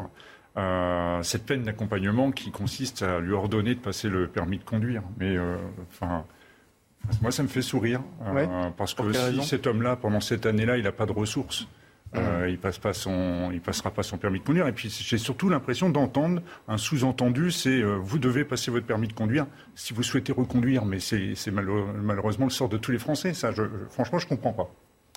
Euh, on parle donc d'un individu de, de, 21 ans sous euh, l'emprise de, stupéfiants. Euh, selon nos confrères de Valeurs Actuelles, il a expliqué avoir paniqué en apercevant les policiers se sachant sous l'emprise du cannabis. Il aurait tenté d'échapper à une fouille qui aurait permis de découvrir dans son véhicule de la résine de cannabis et 3 grammes de cocaïne. Devant la justice, il a expliqué vivre dans son véhicule depuis un mois pour échapper aux menaces qui pèseraient sur lui dans son quartier. Ça, c'est ce qu'il a expliqué euh, euh, devant le juge. Jérôme Moisan, il semblerait que les, policiers qui ont procédé à son interpellation appartenaient à l'unité euh, qui, le 24 avril dernier, avait ouvert le feu sur un autre fuyard sur le pont Neuf. Deux personnes avaient perdu la vie. Le, policier auteur des, coups de feu avait été mis en, examen. Oui, c'est la même unité. C'est la même, pas unité. le même équipage, hein, mais c'est la même unité. un, commentaire peut-être sur, sur cette affaire? Celle du Pont Neuf Celle du Pont Neuf? Euh, ben, euh, on a un collègue qui est euh, pour le moment toujours en attente de connaître son sort. C'est ce que j'évoque très souvent. les collègues exécutent, sont en réaction à l'occasion d'une menace, en l'occasion, en l'occurrence une voiture, arme par destination. ils font feu et, et ils sont pendant des mois, des années en attente d'un prononcé qui leur reconnaîtrait enfin la, légitime défense. Il faut absolument qu'on trouve les, les, leviers pour aller beaucoup plus vite sur Est-ce que finalement la lenteur de la justice dans, ce, type euh, de, situation, euh, le fait aussi, on parlait tout à l'heure du nombre des peines non appliquées, est-ce que ça a un effet décourageant finalement pour, pour euh, les policiers et notamment pour les jeunes qui souhaiteraient s'engager aussi dans la police? Ah, les jeunes qui souhaiteraient s'engager, je ne sais pas s'ils sont en conscience de tous ces événements, mais clairement, oui, euh, euh, euh, c'est démobilisant pour les collègues qui le vivent de près, ce genre de phénomène. après, les autres, ils ont tellement le nez dans le guidon, et puis il y a toujours le sens de la mission qui, qui prend le dessus, mais mais mais ça participe pas forcément à, à s'assurer d'une totale mobilisation de l'ensemble des policiers, parce que ça les conduit à s'interroger évidemment. Et on peut en tous les cas souligner le fait que cette unité de police donc, qui est intervenue euh, lundi soir a, fait preuve de, sang-froid et, en particulier, on l'évoquait hier, celui qui, conduisait le véhicule qui a piloté d'une façon assez euh, impressionnante dans les rues de Paris. William T, votre réaction? Bah, Moi, sur la question, des, sur la question de l'effectivité des peines, la question que vous posez sur les 95 000 peines non exécutées, on a travaillé sur la question des moyens de la justice. En fait, ce qu'on voit, et le chiffre est connu, c'est que la France dépense moins par habitant, deux fois moins par habitant que l'Allemagne. Et donc, du coup, il y a une question de recrutement, mais à tous les niveaux. Pas recruter, recruter des magistrats et des juges, mais également des greffiers, des assistants judiciaires. Et donc, du coup, il faudrait ouvrir ces types de recrutement. En fait, moi, je pense qu'il faut notamment recruter des étudiants qui sont en licence de droit et qui sont en cours d'études pour apporter une assistance. Ça permettrait d'avoir un complément de revenus parce que les études deviennent très chères. Et ça permettrait également de soulager les, tribunaux. Donc, notamment, euh, mettre un partenariat entre les, les tribunaux et donc du coup les écoles de droit qui sont liées à chaque département et à chaque région. C'est un, premier point. Un deuxième point, c'est qu'il faut assurer l'effectivité des peines en construisant des prisons. Et donc du coup, il faut construire des prisons supplémentaires. On a des problèmes de moyens, on a également des problèmes de délai dans la mesure où à chaque fois qu'on entame un permis de construire, et eh ben, des personnes mettent des recours de façon abusive pour nous, pour nous empêcher de, construire très rapidement. Donc je pense qu'il se posera même notamment, une question. Notamment les maires de, de ces, des communes concernés qui n'ont. On, peut, on peut aussi. Alors, il y, a toute une question qui se pose autour des prisons, mais on peut comprendre aussi qu'un maire n'ait pas envie d'avoir une prison dans sa commune. Non, bien sûr, mais si par cas on peut négocier un deal avec le maire, ça veut dire que peut-être que le maire a d'autres besoins en termes d'infrastructures, en termes de besoins publics, en termes de services publics. Et je pense que l'État est là pour répondre. C'est-à-dire qu'effectivement, vous prenez à votre charge une question qui est compliquée, qui est l'installation d'une prison, mais peut-être que l'État aussi peut répondre sur d'autres sujets. Si vous avez besoin d'infrastructures, d'écoles, de rénover vos écoles, de, construire un stade de foot, ben dans ce cas-là, l'État peut passer. Mais dans ce cas-là, on est plus sur un rapport de construction et de dialogue plutôt que sur un rapport d'imposer du haut vers le bas. Donc du coup, il faudrait voir euh, ce que les maires en question. Je pense qu'il y a vraiment beaucoup de maires qui seraient prêts à passer un deal si par cas ils avaient des contreparties. Mais dans ce cas-là, il faut évoquer la question des contreparties et pas uniquement imposer en disant bon, ben, on a choisi par décision administrative de mettre euh, la prison ici. Bah, évidemment, le maire sera pas content et c'est tout à fait compréhensible. Et après, il y a un autre point, c'est la question du recrutement en fait. Et j'ai évoqué déjà cette question, c'est comment on fait notamment pour combler de façon très rapide et assurer l'effectivité des décisions pour que les magistrats le prennent plus longtemps. Il y a la question du temps de travail Est-ce qu'il ne faut pas augmenter le temps de travail à court terme des magistrats de façon exceptionnelle, le temps de recruter des personnes supplémentaires Et ensuite, après, des méthodes alternatives? Je, je parle de la question des contractuels et également les voies de recours à l'École nationale de la magistrature, auxquelles euh, je pense qu'il y a une question idéologique portée sur cette école. Et donc, du coup, je pense qu'il faut mettre des moyens alternatifs sur la question des juges et donc, du coup, passer éventuellement par des recrutements alternatifs, troisième concours, au recrutement des avocats ou des anciens avocats.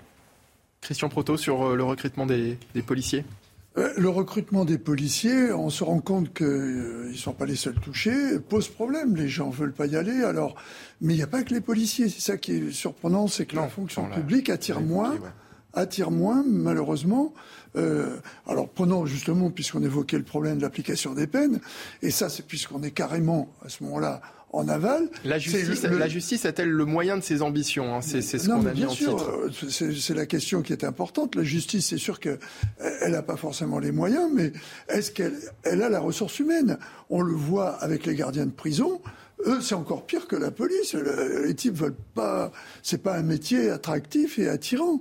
Alors, euh, construire des prisons, euh, s'il y a personne pour les garder, ça posera également problème. Mais on est toujours en aval. C'est-à-dire que on revient à ce qu'on dit souvent autour de cette table, les politiques pénales pour résoudre le problème et amener une réponse qui satisfait un peu tout le monde à l'instant T, euh, c'est important, mais il faut se poser la question sur comment éviter d'arriver à des chiffres qui font que 90 000 personnes n'appliquent pas leur peine. Euh, je pense en particulier une notion qui devrait être beaucoup plus aggravante qu'elle ne l'est, c'est la récidive je trouve que la notion de récidive n'est pas assez aggravante, selon moi. Parce qu'on peut donner une chance à quelqu'un, mais s'il n'en profite pas, il faudrait taper fort là. Donc tout ce qui est, euh, en particulier emprisonnement, euh, en dessous de je ne sais plus, c'est un an, je crois. Hein, Donc, notamment dans le cas de ce refus d'obtempérer, puisqu'il y avait récidive. Hein. Voilà. Donc, oui, mais après, on va considérer que le fait qu'il était sous l'emprise de, des stupéfiants euh, pouvait faire qu'il y avait une perte de. Euh, de, connaissances, enfin de, de capacité, de, capacité, euh, de discernement. discernement, Voilà. Merci. Donc il y avait un problème de jugement, tout à fait. Mais ce que je veux dire, c'est que la récidive, au départ, à partir du moment où on ne fait pas appliquer la peine, c'est pour dire que les gens sont amendables. Mais si la personne continue, il faut taper fort. Hmm. La récidive, si elle n'apparaît pas comme étant quelque chose de systématique, euh, on continuera à avoir des types qui se disent ben demain, euh, je vais pouvoir recommencer. Si vraiment, là, il a ce que je considère comme effectif par rapport à, ce que l'on veut comme résultat sur la personne qui est interpellée, la privation de liberté, qui me paraît être la peine la plus lourde, hmm. cette privation de liberté, elle doit être effective. Un dernier mot sur ce sujet, William T. Oui, moi, il y, a un point que, que Christian, je suis totalement d'accord sur la question de la récidive, il y a un point que, qui m'a interpellé sur la question de, oui, on considère que, le, que la personne qui a refusé d'obtempérer n'avait pas toute sa lucidité parce qu'il était sous l'emprise de stupéfiants. moi, je trouve ça incroyable. En fait, on est dans une sorte de culture de l'excuse auquel on dit, mais il est bien responsable d'avoir pris ce stupéfiant au bout d'un moment. Et donc, du coup, c'est pour ça que moi, je parle de l'accumulation des peines, et donc, du coup, l'accumulation de condamnations, parce que on dit, oui, donc il était sous l'emprise de stupéfiants, donc ça amoindrit sa capacité cognitive, notamment à, sur, son choix de décision de refuser d'obtempérer. Et donc, du coup, moi, je pense que c'est un véritable problème. Donc, il y a des questions des moyens qu'on aborde souvent, mais je pense qu'il faut mettre en place un choc culturel et un changement de paradigme très fort dans la mesure où il faut renverser tout ça. Tout ce qui est culture de l'excuse, tout ce qui est l'attaque sur les policiers et euh, protéger davantage les, les délinquants et les criminels plutôt que les victimes, il faut opérer une véritable révolution. La question des moyens, la question de la révolution culturelle, et je pense qu'effectivement, les problèmes n'ont pas se résoudre du jour au lendemain, parce que ce serait une fausse promesse, mais petit à petit, on avancera vers la situation et la société idéale. Allez, un autre phénomène hein, qui, euh, selon les forces de l'ordre, tend à se produire de plus en plus souvent. Une violente rixe a éclaté en début de semaine à Saint-Denis. Des faits qui ont impliqué une cinquantaine d'individus hein, qui se sont euh, battus. Le récit de Valentine Leboeuf et on en parle juste après. Sur cette vidéo amateur, des dizaines d'hommes se poursuivent en courant. Munis de bâtons et de barres de fer, l'affrontement se déroule sous les yeux des passagers du tramway. Une scène d'une extrême violence qui devient monnaie courante. On a une, population clandestine sur le, sur le secteur qui s'adonne à des, euh, à des, euh, à des, petits, des petits larcins, comme des, des vols tirs, des, des, vols violences, du, cambriolage, et qui, euh, et qui vend ses effets sous le, sous le manteau et qui, se, qui s'approprient des, des secteurs. Et malheureusement, on se retrouve face à des, à, des bandes constituées, des bandes organisées, ben, qui, qui, défendent, qui défendent un territoire. Six personnes ont été interpellées. Mais pour les policiers, le travail sur le terrain est de plus en plus compliqué. Les collègues, lorsqu'ils interviennent, ils manquent de moyens d'armes intermédiaires, à savoir notamment les tasers, les PIE. on a un manque cruel également de moniteurs FTSI pour le département. FTSI, c'est tout ce qui est formation en technique d'intervention et, de sécurité. Euh, donc en fait, on a beaucoup d'ambition pour ce département, mais on n'y met pas les moyens. Les policiers souhaitent également une réponse pénale adaptée. Sur les six personnes interpellées, une a été conduite dans un centre de rétention administrative. Les cinq autres ont eu un rappel à la loi. Alors une scène de bagarre un général à proximité d'une station de tramway en plein jour alors que des familles attendent leur train, ça semble, ça semble surréaliste Christian Proto. Oui, c'est le phénomène des bandes euh, qui n'hésitent pas pour des questions de territoire, pour de la, rapine euh, que l'on connaît, à se discuter, euh, disputer le territoire et à en finir aux mains. Alors, on a souvent évoqué, en particulier avec les rodéos, tout le problème de ces bandes. Alors, c'est pas forcément les mêmes, mais on retrouve souvent les mêmes. Donc euh, il y, a, une véritable, un véritable problème sur les bandes, on l'a vu, y compris chez les très jeunes, hein, qui, euh, qui, commencent déjà à se regrouper, à, se mettre avec les petits caïds et à créer ces bandes. J'en reviens à, cette idée qu'il faudrait finir par accepter, en oubliant la sacro-sainte euh, liberté individuelle, il faut la possibilité de pouvoir fixer les gens qui sont sur place. Il n'y en a qu'une actuellement, c'est le portable, parce que on peut situer la position de la personne. Mais on ne veut pas passer le pas et, reconnaître que on doit pouvoir, la police doit, et la gendarmerie devraient avoir la possibilité sur une zone, à un moment, de pouvoir fixer tous les portables qui ont borné. Et ça, c'est des procédures euh, insensé. C'est pratiquement pas possible. J'en parle devant. Jérôme Moisan, ça serait une solution, ça, le fait de pouvoir euh, euh, fixer les portables de, ces, euh, de ces individus? Ça pourrait participer à l'élucidation de, de, ces enquêtes. Après, la difficulté, c'est que là, on est en pleine heure de vie économique. Euh, alors il y a ces délinquants et puis euh, il y a des gens qui sont là euh, parce qu'ils attendent le tramway, ils reviennent du travail, ils reviennent de la boulangerie et, et le problème pour les forces de l'ordre c'est de séparer le grain de livret euh, et puis, euh, face à des phénomènes comme ça aussi, euh, on peut envoyer que des unités constituées. On ne peut pas envoyer une patrouille de trois collègues face, parce que, comme le veut la légende, les, deux bandes rivales seront capables de s'entendre un petit moment, le temps de régler leur compte avec les trois policiers qui sortent de, leur break. À l'heure actuelle, Jérôme Moisan, pour revenir sur ce que disait Christian, c'est vrai que nous, on a cette image qui est très certainement faussée par toutes les séries américaines qu'on peut voir à la télé, mais quand on a un, individu qu'on cible précisément, dont on connaît le numéro par exemple de téléphone, est-ce qu'on peut, est-ce que les services de police peuvent facilement localiser l'individu? Ah, ça dépend euh, des, euh, des, délits pour lesquels il est euh, soupçonné. techniquement, oui. Techniquement, mais ah, voilà, bien sûr, techniquement, on peut le faire. Oui, la, question, elle est voilà, Après, c'est notre capacité. Oui, non, bien sûr, mais c'est-à-dire techniquement, avec les, le, soutien de l'opérateur, j'imagine, ça, ça, se passe comment? Oui, c'est ça. On fait une réquisition à l'opérateur et, et, on a le bornage de, du, téléphone concerné. Oui. oui, donc après, c'est ouais, après c'est toute une question. Après, c'est juridique en fait. Hein. La question, elle est juridique. D'accord. on sent à travers les témoignages un des policiers qu'on a pu voir dans, dans le sujet qui sont débordés face à ces comportements ben, euh, oui, parce que c'est massif. Euh, là, en fait, euh, ça arrive dans une circonscription où peut-être instantanément, vous allez avoir au mieux trois, quatre véhicules de trois fonctionnaires. Donc, quand bien même ils seraient en mesure, et ils sont pas en attente, ils sont sur leurs interventions quotidiennes de police secours, et quand bien même vous seriez en mesure de les faire converger, ils ne sont pas en nombre suffisant, ils, n'ont pas les équipements pour, faire front à une rixe regroupant plusieurs dizaines, voire centaines d'individus. Euh, donc ça demande plus de temps parce qu'il faut envoyer euh, nos compagnies d'intervention, ces fameuses unités constituées. Euh, et, là, le problème, c'est que vous êtes au cœur de la ville, hmm. avec des gens malfaisants, mais aussi des gens qui vivent leur vie. Oui, donc plus de temps, vous le dites, plus de moyens, mais vous le dites, hein, il y a un, un, souci qui se pose, le fait d'être au cœur de la ville. Est-ce qu'il n'y a pas aussi, et ça revient aussi à ce qu'on disait il y a quelques instants, un problème de méthode? S'agissant des policiers S'agissant des policiers, mais s'agissant des, enfin, des méthodes qui leur sont mises à, qui sont mis à leur disposition pour intervenir dans, dans, dans ce, ce cas, ces, cas de figure. C'est des, des, phénomènes qui interviennent euh, euh, avec parcimonie euh, dans différents territoires. Et euh, c'est difficile d'avoir à tout moment euh, dans la boîte à outils un dispositif prêt à déployer euh, pour des phénomènes qui finalement arrivent assez peu à l'échelle d'une circonscription, j'entends. bien sûr. Et, et, encore une fois, les collègues qui sont là, ils sont engagés de manière perpétuelle. Les, les, appels police-secours, c'est en continu. Vous remontez en voiture après une, intervention police-secours, votre station radio vous indique à quelle adresse vous devez intervenir pour un autre fait. Et, donc, à aucun moment vous n'êtes un prêt euh, psychologiquement et deux euh, tactiquement à faire face à ce genre de choses.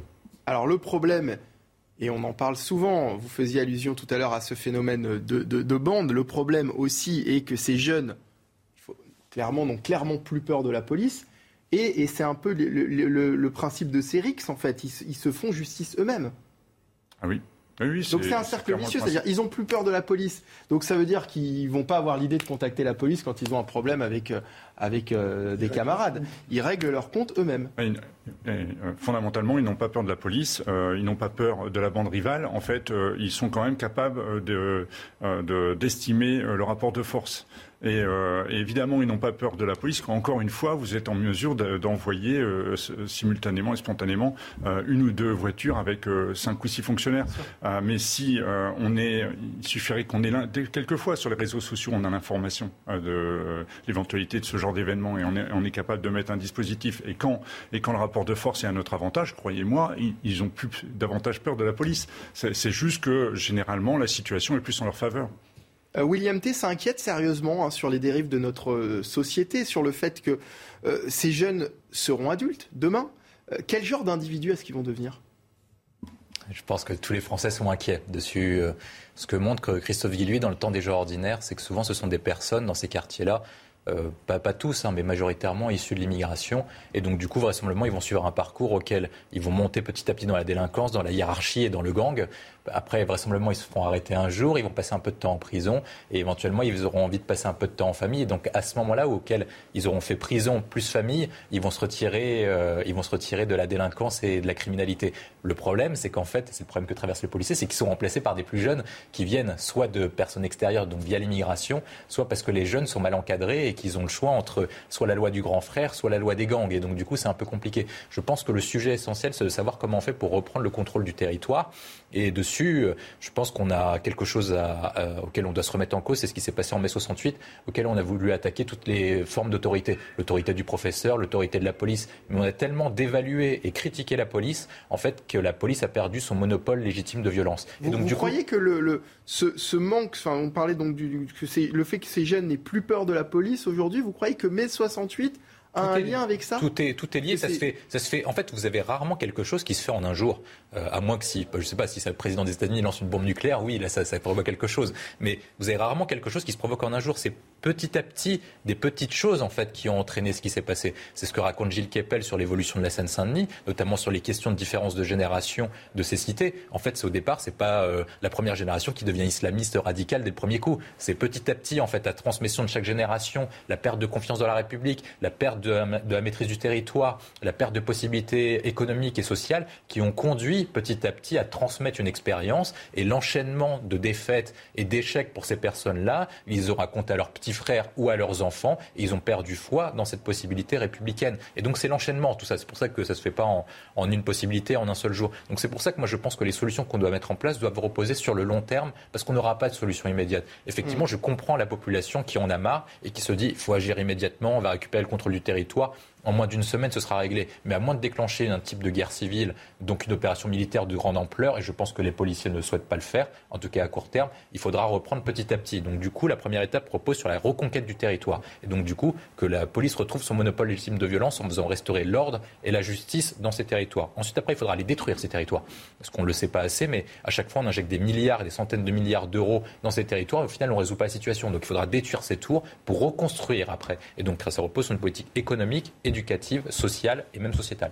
Merci beaucoup William T, président du Cercle de réflexion Le Millénaire, d'avoir été avec nous cet après-midi. Jérôme Moisan, secrétaire général adjoint unité SGP Police. Merci à très bientôt et merci à Christian Proto, fondateur du GIGN. À bientôt, Christian.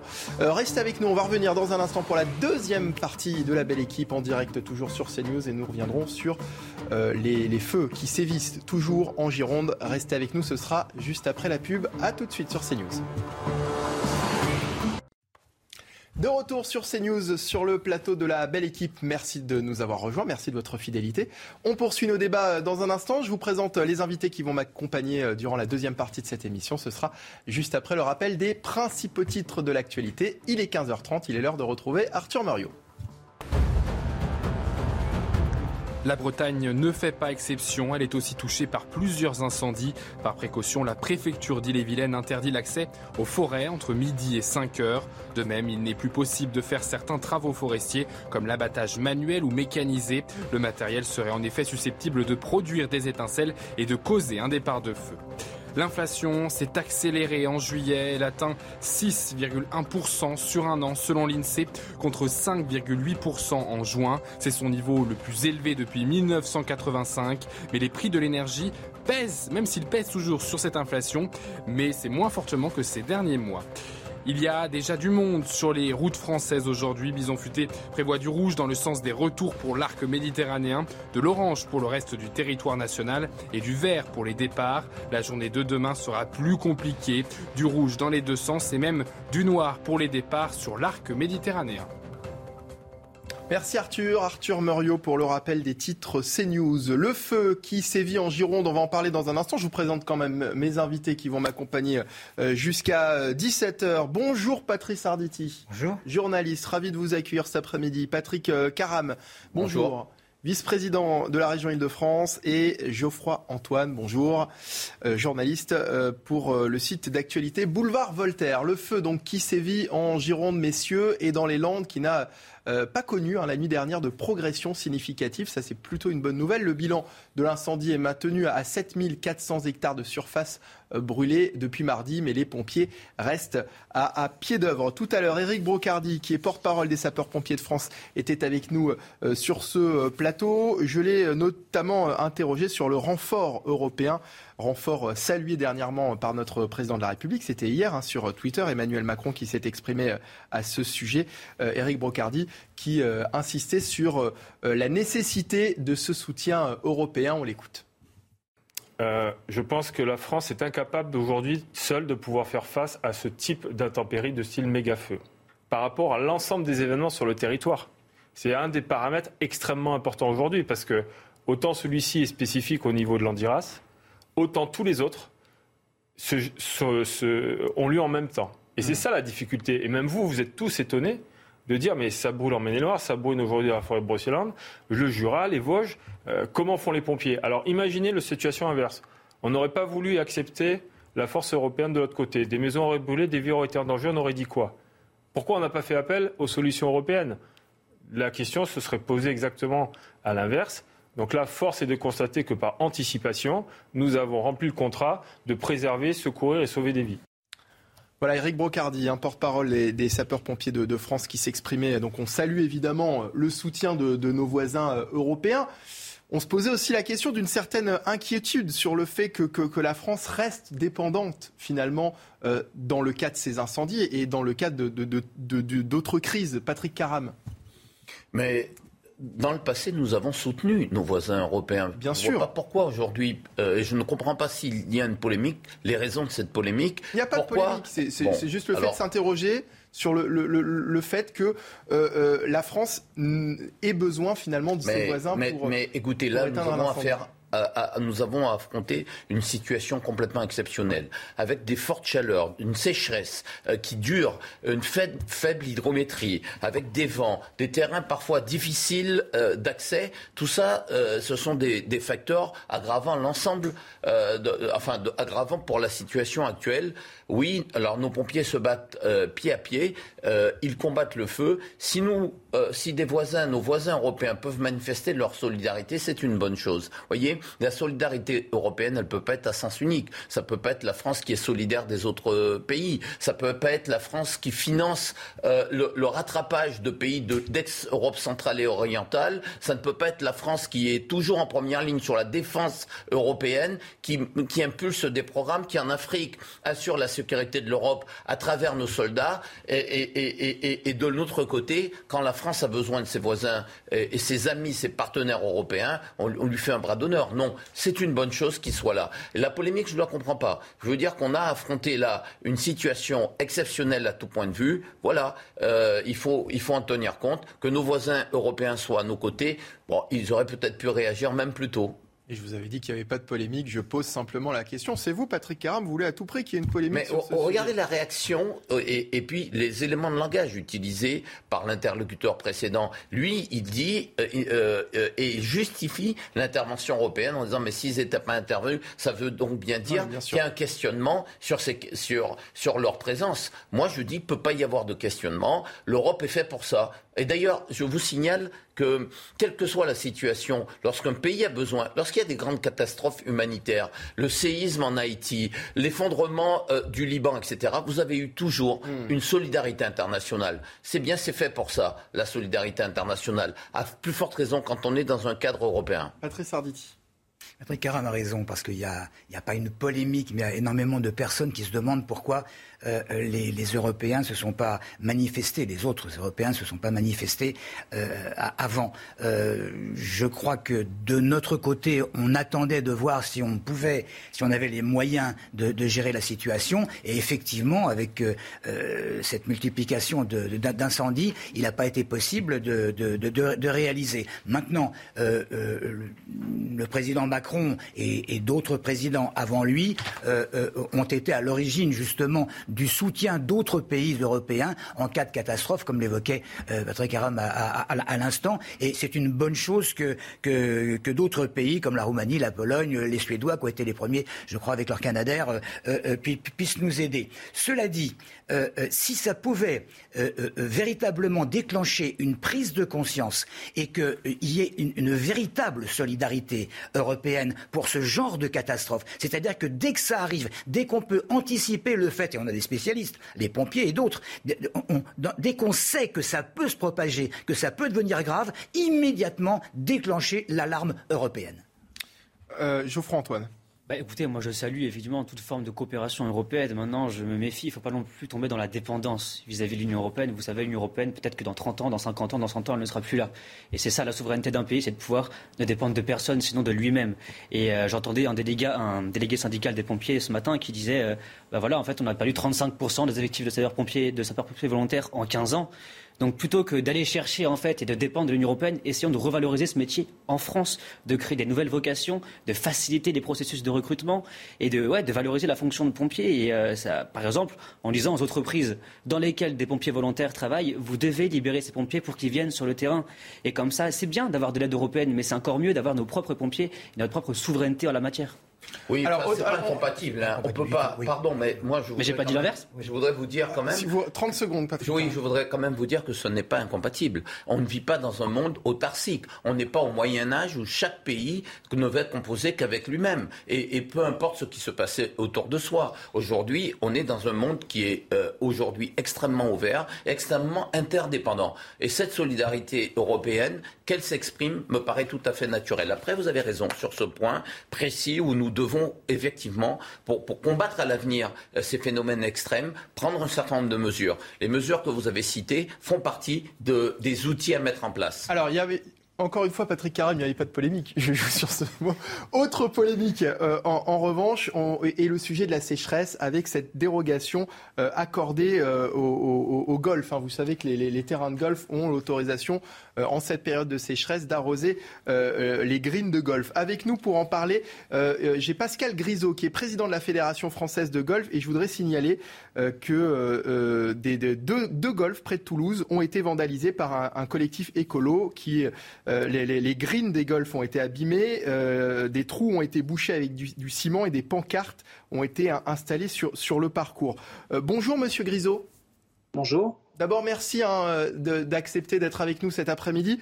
Juste une réaction concernant ces, ces, terrains de golf qui ont été vandalisés près de Toulouse bah, écoutez, vous l'avez dit, le mot c'est vandalisme. Donc il n'y a qu'une seule réponse, c'est une réponse juridique et la fédération ainsi que les golfs. Les golfs ont déposé euh, une plainte au commissariat et la fédération a, posé déposé une plainte devant le procureur de la République. Je pense que face à des actes de vandalisme euh, comme cela, il n'y a qu'une seule réponse, c'est la réponse juridique. Alors la question qui se pose hein, autour de, cette dérogation, vous souhaitiez réagir euh, à ce sujet, cette dérogation accordée au terrain de golf sur l'arrosage des greens. on imagine qu'un green qui n'est pas arrosé en, cette période, c'est évidemment le, tout l'établissement qui est fermé. Euh, écoutez, d'abord, moi, je ne souhaitais pas réagir. Vous m'avez très gentiment euh, invité et je pense que mon rôle en tant que président de la fédération, c'est d'essayer de répondre et de revenir sur des, sur des contre-vérités euh, qui, ont été, qui ont été lancées. J'écoutais avec beaucoup d'attention votre reportage avant par des députés de gauche qui sont des pyromanes. parce que quand on lance euh, des, attaques euh, comme celles qui ont été lancées sur la filière économique qu'est le golf, euh, avec des chiffres qui sont faux. Et, ça, je pense que malheureusement, c'est quand même une spécialité du monde politique, c'est-à-dire faire des erreurs, ça peut arriver à tout le monde, mais se tromper de 36 fois la norme, ça, je pense que dans, ça, n'arrive que là, malheureusement. donc, les chiffres qui ont été donnés sont des chiffres qui sont faux. Et je voudrais revenir sur ce que vous avez dit, c'est des dérogations pour arroser les golfs. Aujourd'hui, il y a des golfs qui ne sont pas arrosés. Il y, a un peu, il y à peu près 100 golfs sur le territoire qui ne sont pas arrosés. Pourquoi est-ce qu'ils ne sont pas arrosés? Tout simplement parce que la consommation de l'eau viendrait en concurrence avec la nourriture pour le bétail, ou bien euh, parce que euh, les golfs viendraient en concurrence avec euh, le fait qu'on puisse apporter de l'eau aux citoyens. Et il est en aucunement question que les golfeurs puissent avoir une position dérogatoire à l'encontre des citoyens ou à l'encontre de l'agriculture et des bétails. Donc aujourd'hui, les golfs ne sont pas arrosés. Il y a 100 golfs qui ne sont pas arrosés. Et quand on demande des dérogations, ce sont des dérogations qui rentrent dans le cadre d'un accord cadre qui a été signé avec trois gouvernements consécutifs et avec trois ministères qui sont les ministères de l'Agriculture, le ministère des Sports et le ministère de l'Environnement. Donc nous, ce qu'on demande, c'est simplement d'appliquer l'accord cadre qui a été euh, écrit euh, et signé par ces trois ministères, par trois gouvernements différents. Et encore une fois, je reviens parce que c'est très important pour que le public comprenne, les golfs ne sont pas arrosés. Ce qu'on demande à arroser, c'est 1 à 1,5% de la surface totale du golf. Et aujourd'hui, pour des raisons que tout le monde peut comprendre, il y a aujourd'hui un peu moins de 100 golfs qui ne peuvent pas du tout être arrosés. Et donc, des golfs où malheureusement il va y avoir des, licenciements euh, économiques et où des personnes, des personnes euh, travaillant dans la filière vont devoir euh, être au chômage. Oui, donc quand vous, vous parlez de ce, petit pourcentage hein, de, parcelles de terrain arrosées, donc dans les golfs qui sont arrosés, puisque vous parliez du fait qu'il y, ait 100 golfs en France qui ne l'étaient pas, on parle bien des greens, hein, c'est ça? Oui, oui, parce que vous savez, quand on ne connaît pas, euh, ben, c'est toujours pareil, c'est toujours ceux qui pensent avoir cette espèce d'intelligence universelle qui parlent sans jamais être venus sur un golf. Donc euh, les greens, euh, que l'on a la possibilité d'arroser quand les préfets nous donnent l'autorisation, ça représente 1,5% de la surface totale du golfe. Donc on n'arrose pas les golfs, on arrose 1,5% des golfs. Et c'était important de le préciser. Merci beaucoup Pascal Grisot, président de la Fédération française de golf, d'avoir été avec nous cet après-midi. Patrick Caram. Je veux réagir euh, sur, cette fausse polémique et puis euh, ces, actes de vandalisme. D'abord, je constate que ce vandalisme-là, il ne touche pas que cette activité, euh, que le golf. Le golf crée de l'emploi, voilà, il y a des gens, des hommes et des femmes dont l'activité, le, métier dépend du golf. C'est du sport, c'est une des premières, toutes premières disciplines. Font partie, le golf fait partie des cinq euh, discipline avec le plus de licenciés en France. Le golf aussi a euh, une, euh, caractéristique, c'est qu'il génère euh, c'est un fait économique. Il mm. génère un revenu, un revenu pour la France, notamment au moment de la Ryder Cup que Pascal Rizzo. Et je veux saluer l'engagement euh, du président de la Fédération française de golf et dire à, cette activité-là que je suis, à, cette discipline sportive que je suis à leur côté, Pascal Rizzo a su attirer en France. Mais moi, ce qui m'inquiète, c'est cette espèce de multiplication d'actes de vandalisme. Alors là, derrière, on le voit, hein, c'est, on se dit c'est un sport de riches. Vous avez des gauchos euh, qui, qui, vont venir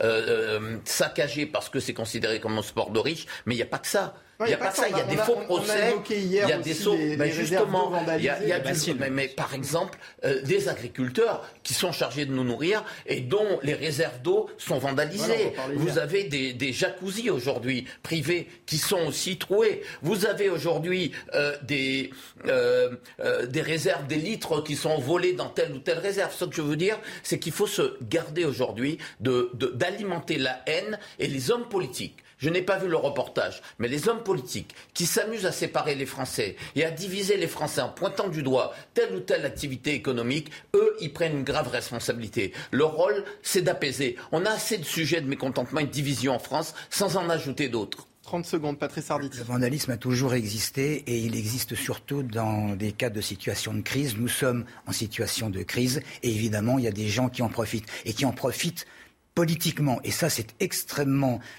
disgracieux, pour ne pas employer un, autre terme. N'importe quel prétexte et, essaye, de, déclencher une polémique pour faire une fracture entre les gens. Toute petite anecdote. Hier, je prenais un café dans une brasserie. Il y avait une discussion sur la sécheresse. On m'a demandé mon avis, mais comme ça, comme euh, citoyen normal. J'ai donné mon avis et un type est arrivé et m'a dit, vous, avec la tête que vous avez, vous avez une tête à prendre des bains tous les jours. C'est honteux. Je suis resté saisi. Non, mais lui, il se lavait une fois par an. Allez, Comme à la bonne époque de Louis XIV où le bain n'était pas recommandé. La pub, on revient dans un instant pour la suite de la belle équipe en compagnie de Patrice Arditi, Patrick Caram et Geoffroy Antoine. Restez avec nous sur CNews, à tout de suite.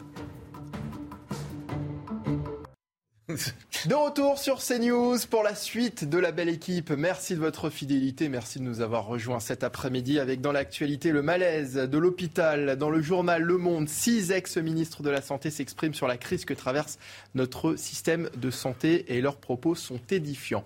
On va y revenir euh, dans un instant, mais d'abord il est euh, quasiment 16h, il est l'heure de retrouver Arthur Muriot pour le rappel des principaux titres de l'actualité de ce vendredi. On y va. Après la pédagogie, place aux sanctions. La ville de Paris a distribué les premières amendes aux commerces ne respectant pas la nouvelle obligation de maintenir les portes et fenêtres fermées quand la climatisation est en marche. L'arrêté municipal concernant cette décision est en vigueur depuis le 25 juillet. Il prévoit une contravention s'accompagnant d'une amende de 150 euros maximum pour les établissements maintenant leurs portes ouvertes malgré la clim.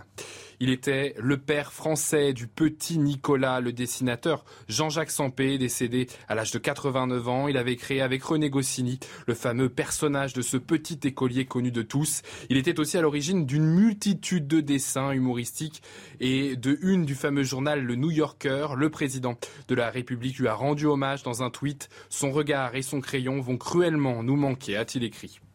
Pour la première fois depuis 2018, l'état de sécheresse a été déclaré en Angleterre. Il implique des mesures pouvant aller jusqu'à des restrictions de l'usage de l'eau. Cette annonce a été faite par le gouvernement britannique et intervient en pleine vague de chaleur, la deuxième que traverse le pays depuis le début de l'été. Un voleur présumé a été secouru à Rome. L'homme était en train de creuser un tunnel pour probablement cambrioler une banque. Malheureusement pour lui, il a été enseveli pendant 8 heures après l'effondrement du trou. L'enquête est en cours, mais l'hypothèse d'un coup raté est pour le moment la plus évidente.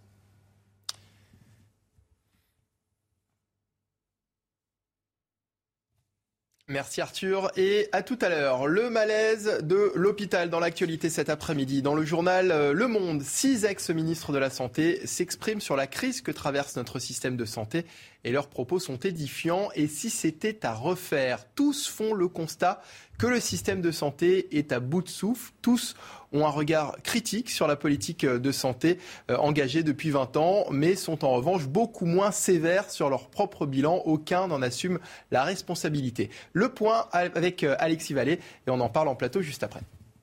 Il y a d'abord le numerus clausus mis en place dans les années 70. Insensé et totalement absurde, dénonce Jean-François Mattei, un raisonnement technocratique imposé par les comptables de Bercy pour Xavier Bertrand, ministre sous Nicolas Sarkozy.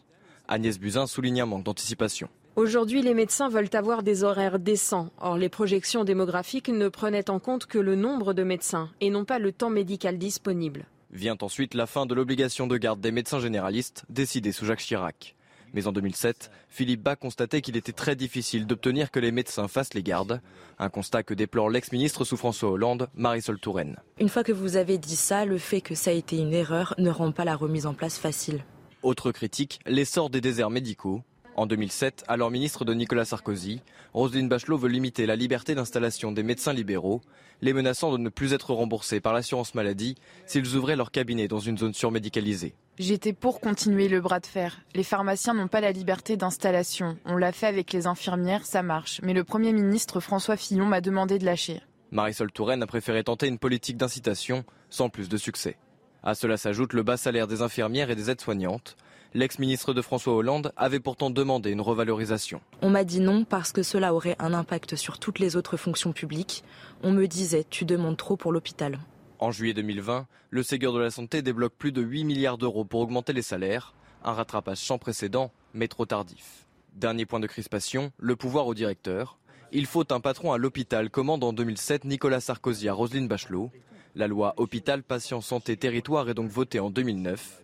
Pour Agnès Buzyn, cette réforme a abouti à d'énormes dérives, ce que déplore aussi Jean-François Mattei. Le monde médical à l'hôpital est découragé. Ils ne peuvent prendre pratiquement aucune initiative. L'administratif a trop de pouvoir. Le nouveau ministre de la Santé, François Braun, constatait lui aussi que tout notre système de santé est à bout de souffle. Et avec nous pour en parler, j'accueille le professeur Bruno Megarban, chef réanimation à l'hôpital Larry Boisière à Paris. Bonjour docteur. Bonjour. Vous allez bien? Oui, très bien. Alors, tous, vous avez vu, hein, reviennent sur 20 ans de malaise, mais aucun ne semble se sentir responsable de, cette euh, situation finalement. Oui, vous avez raison. On va dire, tout le monde constate, comme nous d'ailleurs, depuis un certain nombre d'années, que le système de santé euh, actuel ne fonctionne plus. Euh, il est à bout de souffle, il est sous tension, on peut utiliser tous les adjectifs que l'on veut. Euh, mais effectivement, il faut désormais, il est temps, trouver des solutions. Et là, évidemment, c'est beaucoup plus difficile. Alors, nous avons espoir que le nouveau ministre de la Santé puisse trouver euh, la solution qui s'impose. Malheureusement, nous sommes inquiets que ça ne puisse arriver. Mais pour le moment, c'est pas gagné. C'est pas gagné. Mais, mais effectivement, il faut absolument trouver une solution, car sinon, dans les semaines ou les mois qui viennent, le système va totalement s'effondrer. Alors, ils disent hein, en gros dans cette tribune qu'il faudrait faire autrement. Sauf que si on travaille comme ça, bah, c'est forcément un peu de leur faute.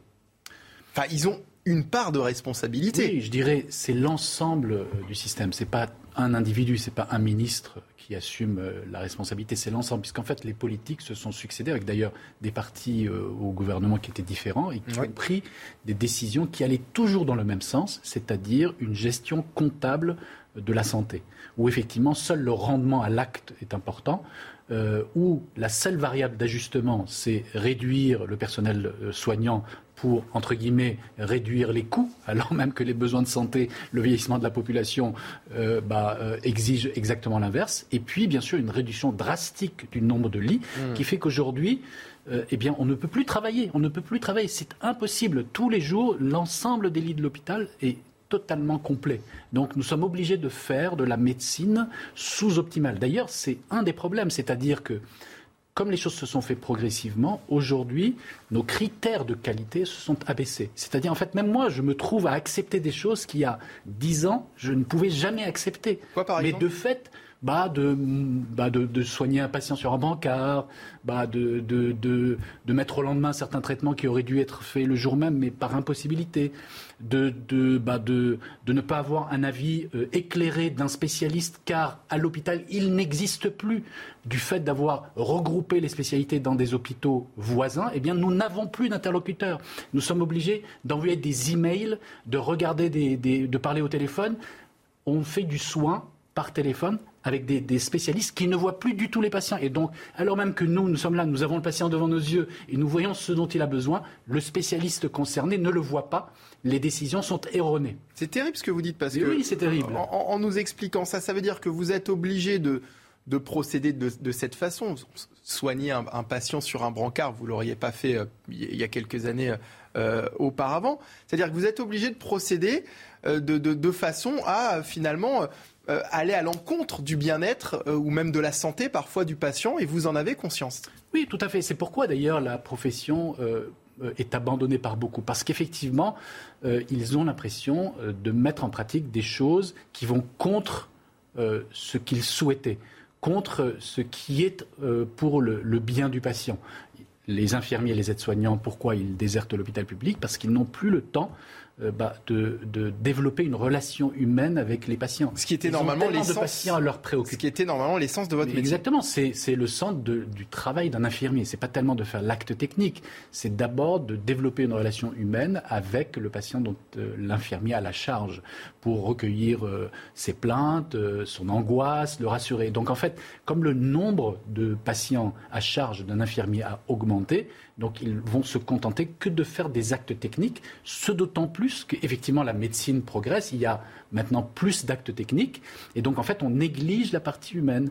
Et donc effectivement, euh, ben, maintenant on peut vous réveiller à 3 heures du matin pour vous changer de chambre parce que voilà, parce qu'il faut absolument prendre le seul lit disponible euh, pour un autre patient un peu plus grave que vous. Vous voyez, ce sont ces choses-là qui sont maintenant courantes, qui il y a quelques années n'étaient pas c'était impossible à mettre en place ou à accepter. Mais aujourd'hui, de fait, nous les acceptons.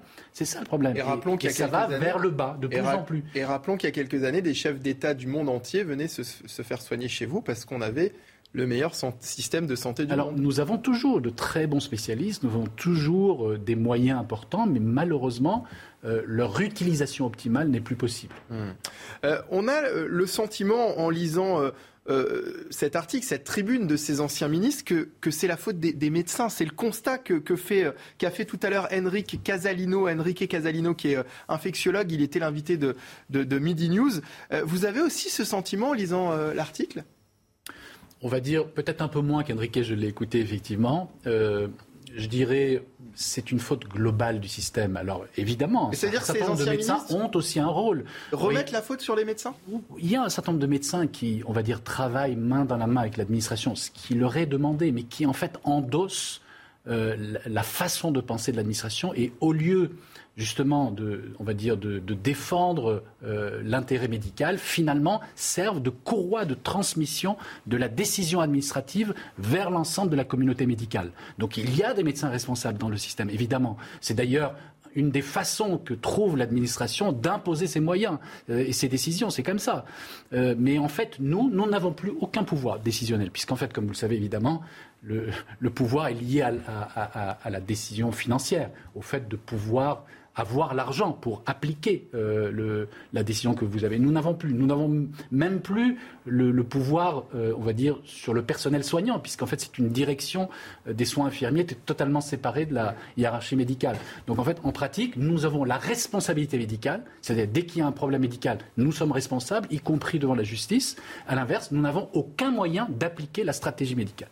Geoffroy Antoine, c'est terrible ce que nous raconte le, le professeur Megarban. On est vraiment au cœur de l'hôpital, on, se rend compte finalement de, de, ce dysfonctionnement qui, euh, qui, qui perdure bah, c'est encore plus terrible que l'hôpital français a été une fierté du pays pendant, pendant tant d'années. tout à l'heure. Et c'est vrai que moi, à la lecture de, de l'article du Monde, je suis assez d'accord avec vous. J'ai eu le sentiment que les médecins avaient vraiment bon dos, et notamment les médecins libéraux. Je, à part Xavier Bertrand, finalement, on a vraiment euh, l'impression que l'article insiste sur ces médecins libéraux qui refusaient de faire les gardes la nuit, et sans vraiment contextualiser, on n'a pas rappelé que voilà, un médecin libéral qui fait une garde, c'est un médecin libéral qui a besoin d'une journée de repos, et une journée de repos, en fait, ça veut dire qu'il n'y a pas d'argent qui rentre dans les caisses du médecin, parce qu'un médecin libéral qui travaille pas, c'est un médecin libéral qui n'a pas d'argent et qui n'a pas, en fait, si vous voulez, la protection de l'emploi aussi des services publics.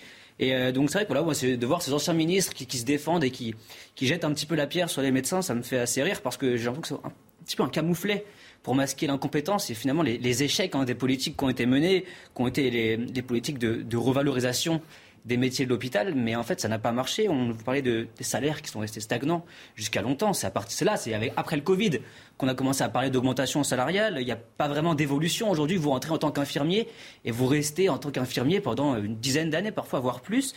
Et, euh, puis il y a aussi le fait de, considérer le personnel soignant comme des pions. On va vous placer là, et puis le lendemain, on vous place autre part. Donc euh, voilà, moi, à la lecture de cet article, c'est vraiment les sentiments que j'ai eus. Patrick Caram Oui, vous avez tous les deux dit que la France avait un système médical parmi les plus performants au monde, les plus reconnus. Mais qu'est-ce que vous appelez, vous, système médical performant quand vous n'arrivez plus à trouver une place pour vous faire opérer dans les temps? Quand, quand vous avez un cancer, quand vous devez vous faire soigner pour une maladie de cœur ou bien en psychiatrie, vous avez aussi là, encore une fois, des difficultés à accéder euh, aux, soins. Euh, lorsque vous, vous devez, vous êtes dans n'importe quelle partie de la France, vous avez des déserts médicaux. Vous vous êtes retrouvés, vous retrouvez face à des zones blanches. Là, aujourd'hui, au moment où on parle, quand vous avez des urgences, vous avez à peu près 700 euh, services d'urgence euh, qui existent en France et vous en avez quoi 20% fermés?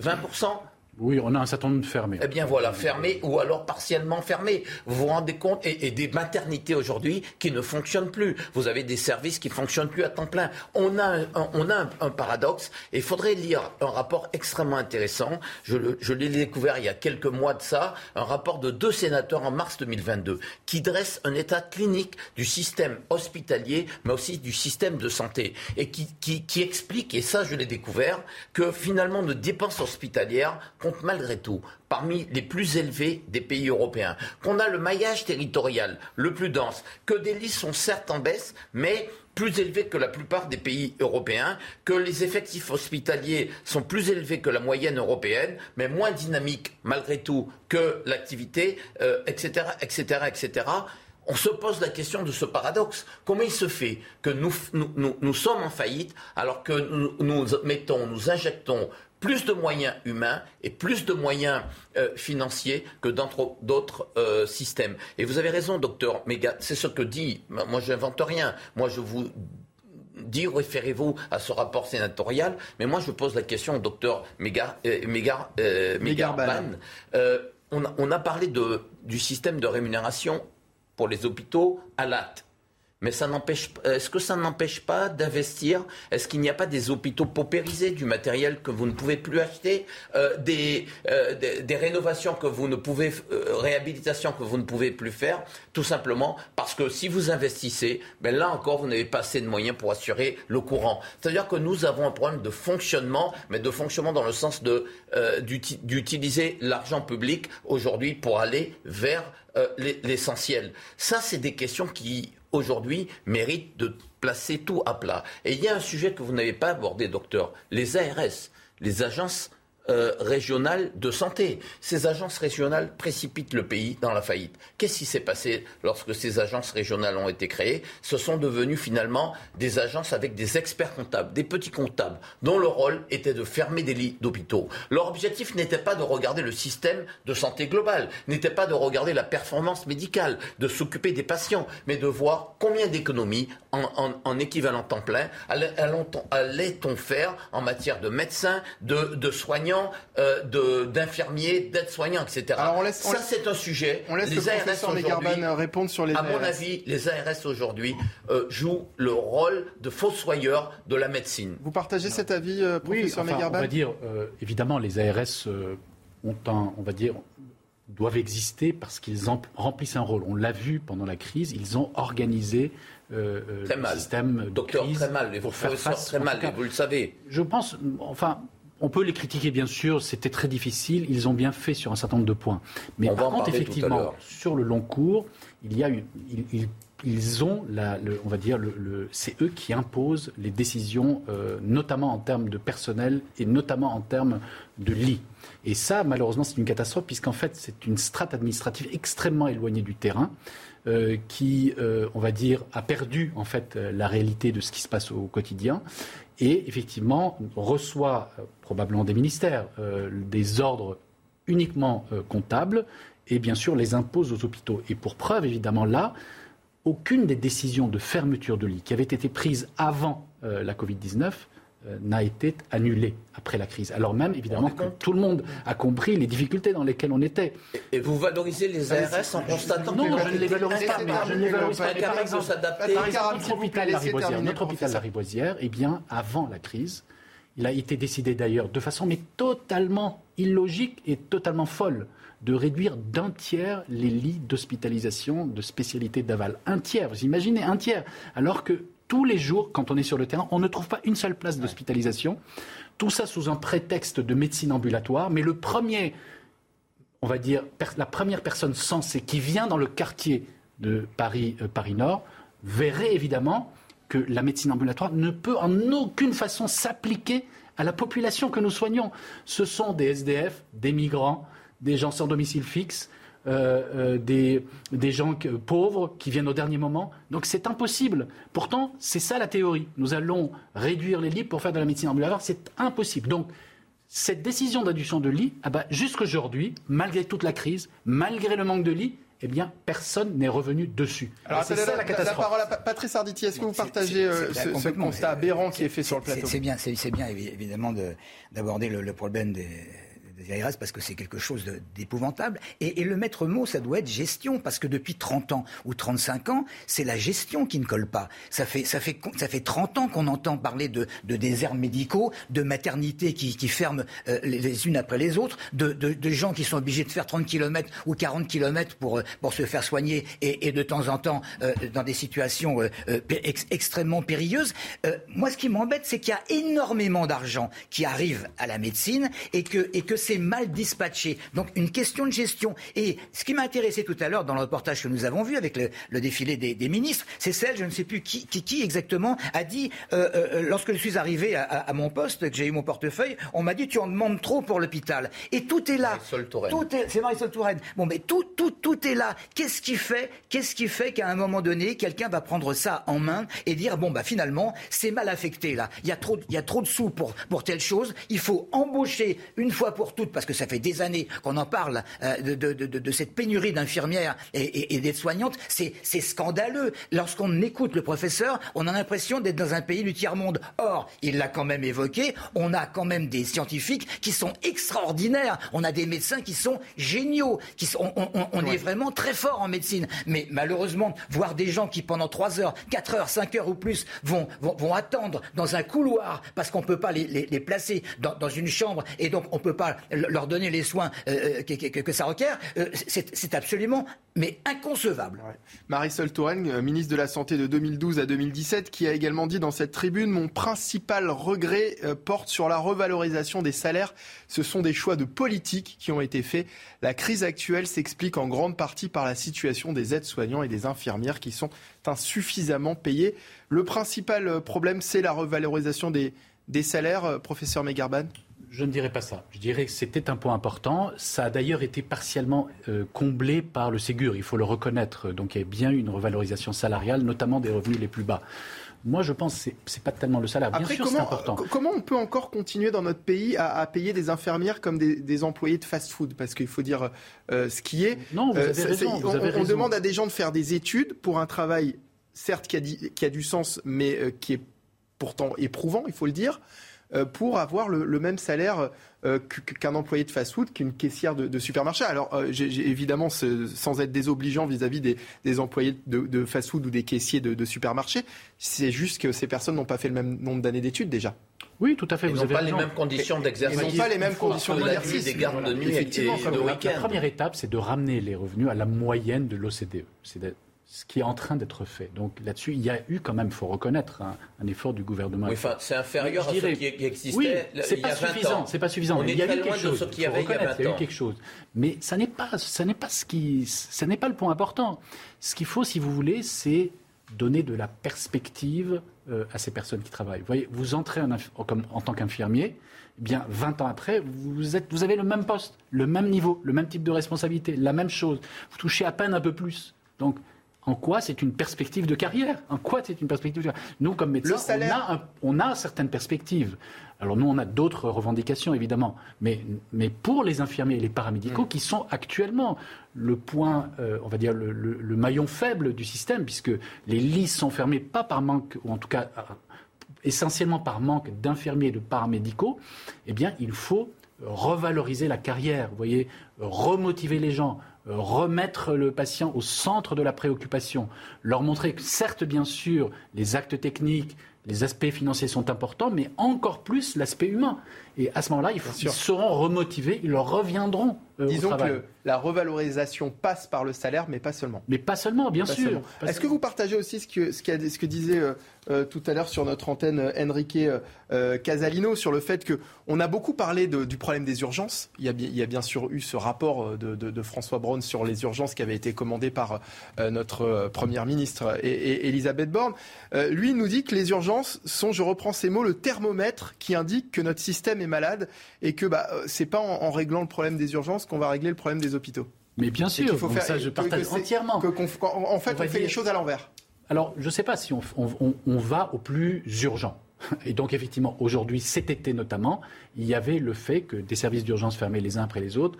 Il fallait évidemment les aider à pouvoir travailler pendant l'été, parce qu'il y avait la canicule, il y avait encore la, fin de la vague Covid, il y a tous les personnes âgées qui ne partent pas en vacances, qui peuvent tomber malades. Donc il y a quand même une pression importante sur les urgences. Mais il faut prendre le problème dans sa globalité. L'urgence, c'est le sommet de l'iceberg de l'hôpital. C'est pas par ce qui a été décidé pour le moment, c'est-à-dire euh, contrôler, euh, trier les entrées aux urgences, donc en diminuant le nombre de recours aux urgences, que l'on va traiter le problème de l'hôpital. Derrière les urgences, il y a des tas de services qui ne fonctionnent pas du tout. Parce qu'il n'y a pas de, de, paramédicaux, il y a 15 à 20 des lits fermés, fermés, totalement fermés. Mmh. Les, les, les, services ont été mis, on va dire, à nu quasiment. Euh, beaucoup de, beaucoup de, spécialités. Vous voyez, quand vous rentrez dans l'hôpital, vous êtes censé avoir les, spécialités qui vous sont utiles. Aujourd'hui, vous entrez dans un hôpital, eh bien, il y a le quart des spécialités dont vous avez besoin. Notre hôpital, c'est un hôpital d'urgence. Nous avons le plus grand service d'urgence en France, de France. Eh bien, nous avons des spécialités entières. Je, ne vous dis que le plus important, la chirurgie viscérale. On n'a pas de service de chirurgie viscérale à l'hôpital Lariboisière. Ça a été supprimé voyez, vous voyez jusqu'à quel niveau la connerie peut aller Demandez à l'ARS.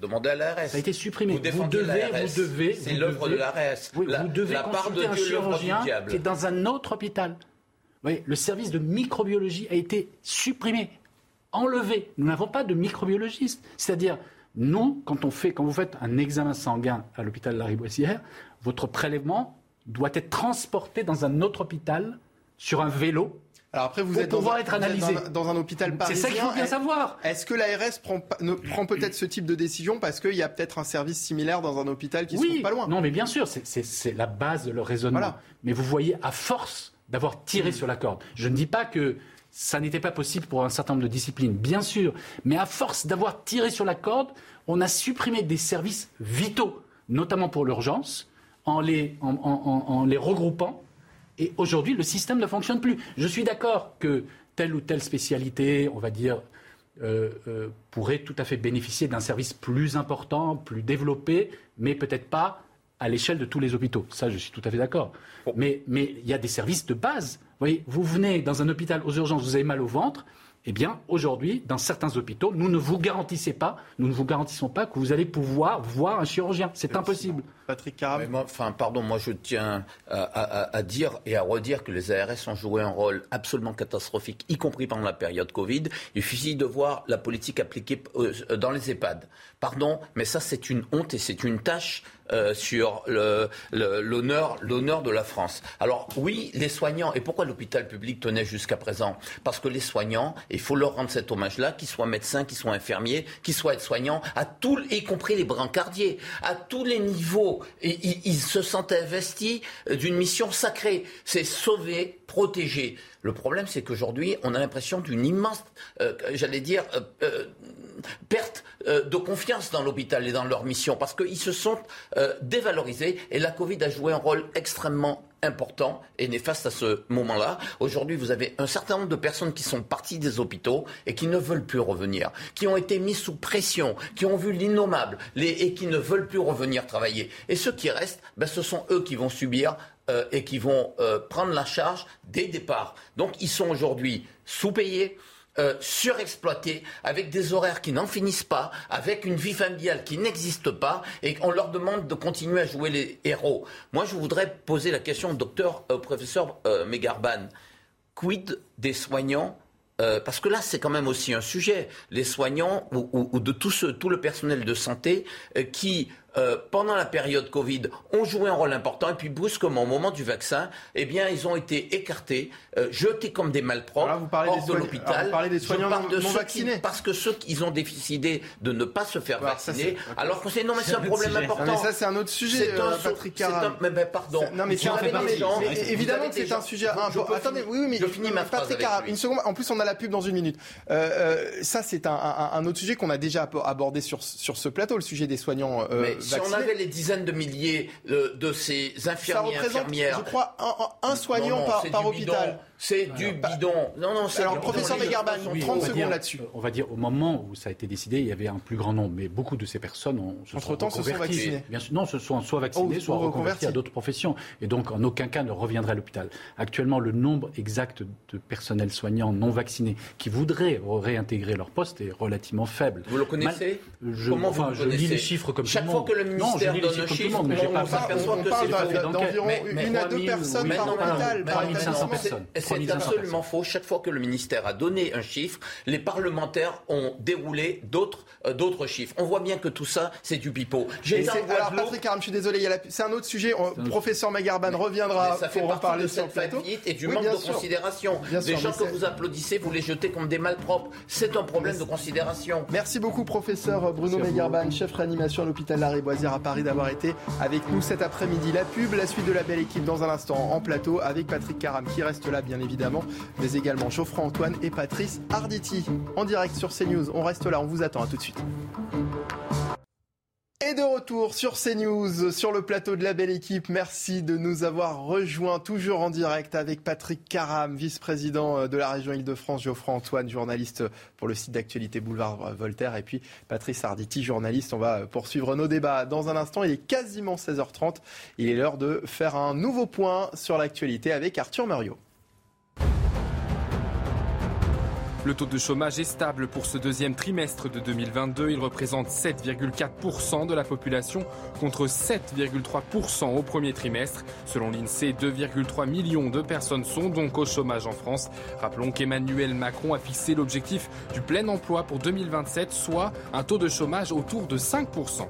Doit-on s'attendre à des tempêtes cet automne avec les vagues de chaleur qui se succèdent? La mer Méditerranée n'a jamais eu une température aussi élevée.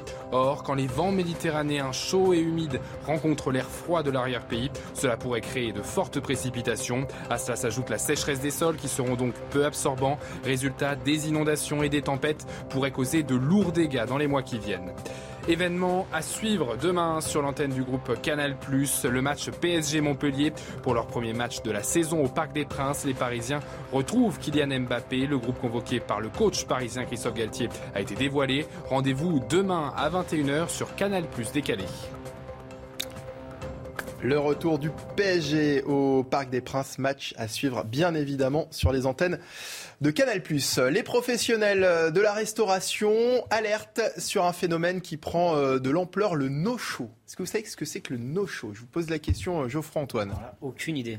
No-show, c'est l'habitude que prennent certains clients de réserver, mais de ne pas, euh, de ne pas honorer leur réservation. Patrice Arditi, vous faites pas ça au moins? Non, non, non, je, je, ne le fais pas, mais ça fait très, très, très, très, très longtemps que lorsque je prends une réservation, et si jamais euh, je, je, ne, je, ne, poursuis pas, je, téléphone, et généralement, j'ai ah quelqu'un de très sympathique qui me dit merci de nous avoir prévenus. Parce que effectivement, ça a l'air, ça a l'air extrêmement rare. Alors évidemment, ça doit être une catastrophe pour certains établissements. Patrick Caram, bah vous ne pratiquez pas le no-show, mais, mais, mais, non, moi je vais directement sans même réserver. Et souvent, je, parfois, je me retrouve à devoir attendre ou à devoir essayer de trouver un autre restaurant. Mais ça ne se pratique pas seulement dans les, étab... dans, dans, les restaurants. Vous avez des médecins aujourd'hui qui affrontent cette situation de no-show. D'ailleurs, quand vous allez Alors, le professeur Megarban est parti. Hein. Non, mais non, mais quand vous allez, de... c'est la médecine de ville. Oui. Quand vous allez euh, devant, euh, j'étais en Guadeloupe devant, euh, suis, j'ai dû aller voir un dentiste. J'ai dû appeler passer une trentaine d'appels pour en trouver un. Il y avait sur son, euh, sur sa vitrine, euh, euh, si vous avez pris une réservation et que vous n'êtes pas venu, je ne vous accepterai plus. Ce que je veux dire, c'est que ça existe, ça pose un problème parce qu'on a un temps de travail pour et de table pour euh, les, la restauration limitée comme un temps de travail limité pour les médecins. Je là-dessus, euh, Patrick Caram, c'est vrai, et notamment. Euh, c'est un phénomène global d'incivilité. depuis l'arrivée, il faut, il faut le dire, notamment depuis l'arrivée de Doctolib, où on a très, très facile de réserver une place chez un médecin et de ne pas se présenter. Euh, Comme avec la bonne fourchette, sans, faire de publicité. On peut réserver à travers des, des, applications. Oui, alors justement, vous allez voir que maintenant les applications euh, prennent des précautions. Euh, c'est un phénomène qui coûte très cher aux restaurateurs, surtout en ce moment en pleine saison touristique. les précisions avec le sujet d'Inès Alicane et de Loïc Contat. Dans ce restaurant parisien, c'est devenu une habitude celle de certains clients de réserver une table, mais de ne pas se présenter, et une partie du chiffre d'affaires qui part en fumée. Le no-show est devenu un véritable fléau pour ce chef de rang. On perd euh, entre 600 et 500 euh, 600 euros par jour. À la semaine, c'est déjà 2500 de lundi à vendredi. Et les week-ends, c'est un peu différent, un peu peur de, je sais pas, 1000 euros par jour, samedi, dimanche. Alors pour éviter tout problème, à partir de six couverts, une empreinte bancaire est demandée au moment de la réservation. Certains établissements voudraient aller plus loin et la généraliser. Des mauvaises habitudes qui se sont installées avec l'arrivée des réservations sur Internet. Quand on a fait une réservation, il ne faut pas la décommander cinq minutes avant parce qu'une réservation qui est faite pour 20h ou 20h30, c'est une table totalement perdue et personne ne la prendra à 20h30. C'est impossible. Vous nous mettez dans une, situation euh, de perte de chiffre d'affaires qui est totalement euh, euh, due à, euh, à, ce que la, malveillance du consommateur. Selon les professionnels, ce phénomène met en péril les établissements déjà fragilisés par la crise sanitaire. Et il y a même désormais certains restaurateurs qui refusent, hein, même catégoriquement, maintenant de prendre des réservations pour, pour cette raison. Geoffroy Antoine, ça vous fait réagir? Ben, Ça me fait réagir parce qu'en fait, je crois qu'on pas le moment de rentrer dans des, considérations philosophiques, mais c'est aussi le reflet d'une époque, une époque d'incivilité et surtout une époque frivole qui ne fait attention à rien et qui croit que tout lui est dû, tout lui revient de droit. Et en fait, on n'a plus ce sens du commun, c'est-à-dire que bon, je vais réserver une table de restaurant, je me dis oh, finalement j'y vais pas et puis je préviens personne, sans me poser à une seule, une seule seconde la question mais est-ce que le restaurateur qui devait m'accueillir, est-ce que ça va impacter sur son chiffre d'affaires, sur son activité? Et ça, effectivement, comme vous le disiez, Monsieur Karam, ça se reflète dans de plus en plus de pans de la société. Et la médecine empathie, aujourd'hui les restaurants empathie, c'est qu'est-ce qui va se passer? C'est que finalement on ne pourra plus réserver nulle part et que ce sera toujours bouché, qu'il n'y aura jamais de place, et ce sera des files d'attente qui dureront des heures et des heures pour accéder au restaurant. Donc en fait, c'est vraiment un constat qui est déplorable. C'est le reflet d'une société euh, individualiste finalement, Patrice Arditi?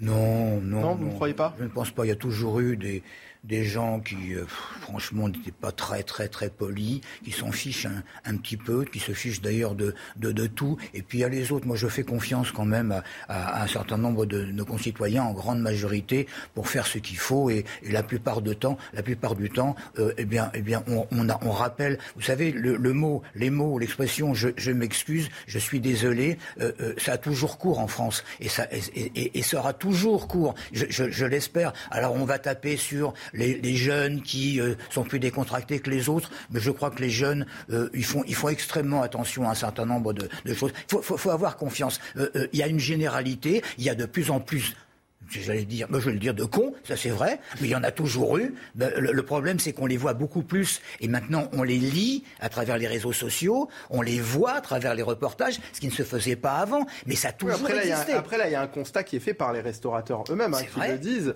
Euh, que ce phénomène est de plus en plus euh, euh, se, développe de plus en plus. Patrick Caram. ce qui est compliqué, c'est que les restaurateurs ont subi la vague Covid, avec des pertes de chiffre d'affaires, même s'il y a eu l'amortisseur euh, social que mis en place le gouvernement, ça a été une période absolument épouvantable. Ils subissent une deuxième, euh, un deuxième phénomène aujourd'hui, c'est le fait d'avoir beaucoup moins de personnel. Ils ont dû, et, beaucoup d'entre eux ont dû changer euh, d'orientation, font tout à fait autre chose. C'est très exigeant, par exemple, d'être maître de salle, serveur, et aujourd'hui, ils ont du mal à trouver du travail. Donc, ils sont dans une situation extrêmement tendue.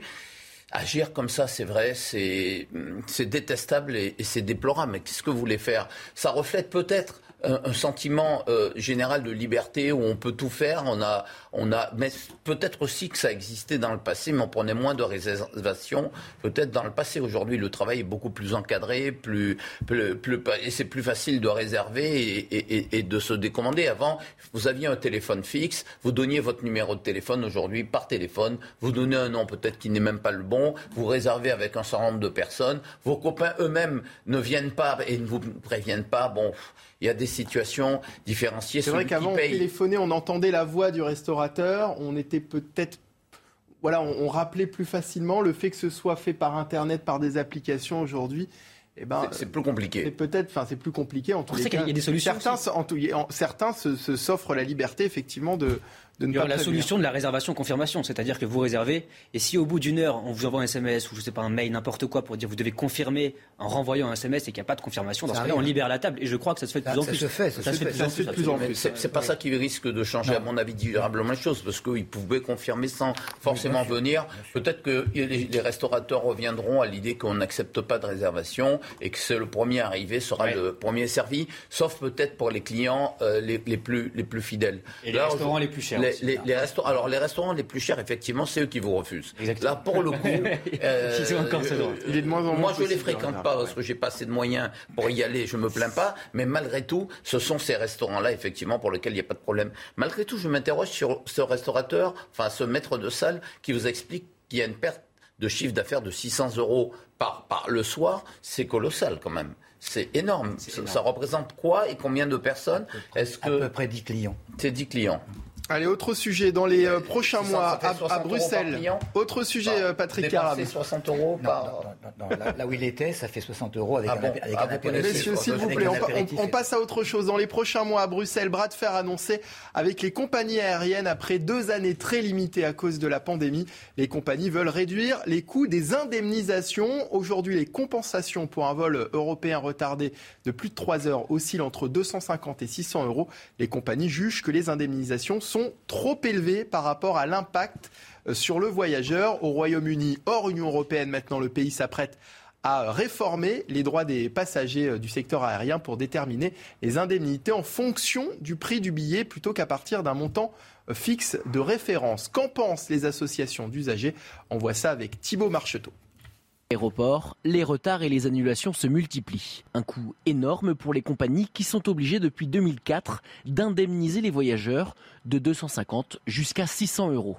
Une loi que les compagnies aimeraient modifier auprès de l'Union européenne pour faire des économies après la période de crise que le secteur a vécue. On met à néant les, droits du voyageur ou du moins ce qui pouvait en rester parce que euh, on essaie de de gratter un peu partout comme je voulais et je vous le disais. Et euh, aujourd'hui, effectivement, le voyageur va payer le prix de cette crise que subissent les compagnies aériennes. Pour cette association de consommateurs, les demandes de ces transporteurs aériens ne vont pas dans le sens que veut donner la Commission européenne aux droits des voyageurs. Les droits des voyageurs aériens sont, sont les plus développés et je ne vois pas du tout la Commission dans une logique de restriction et de revenir en arrière.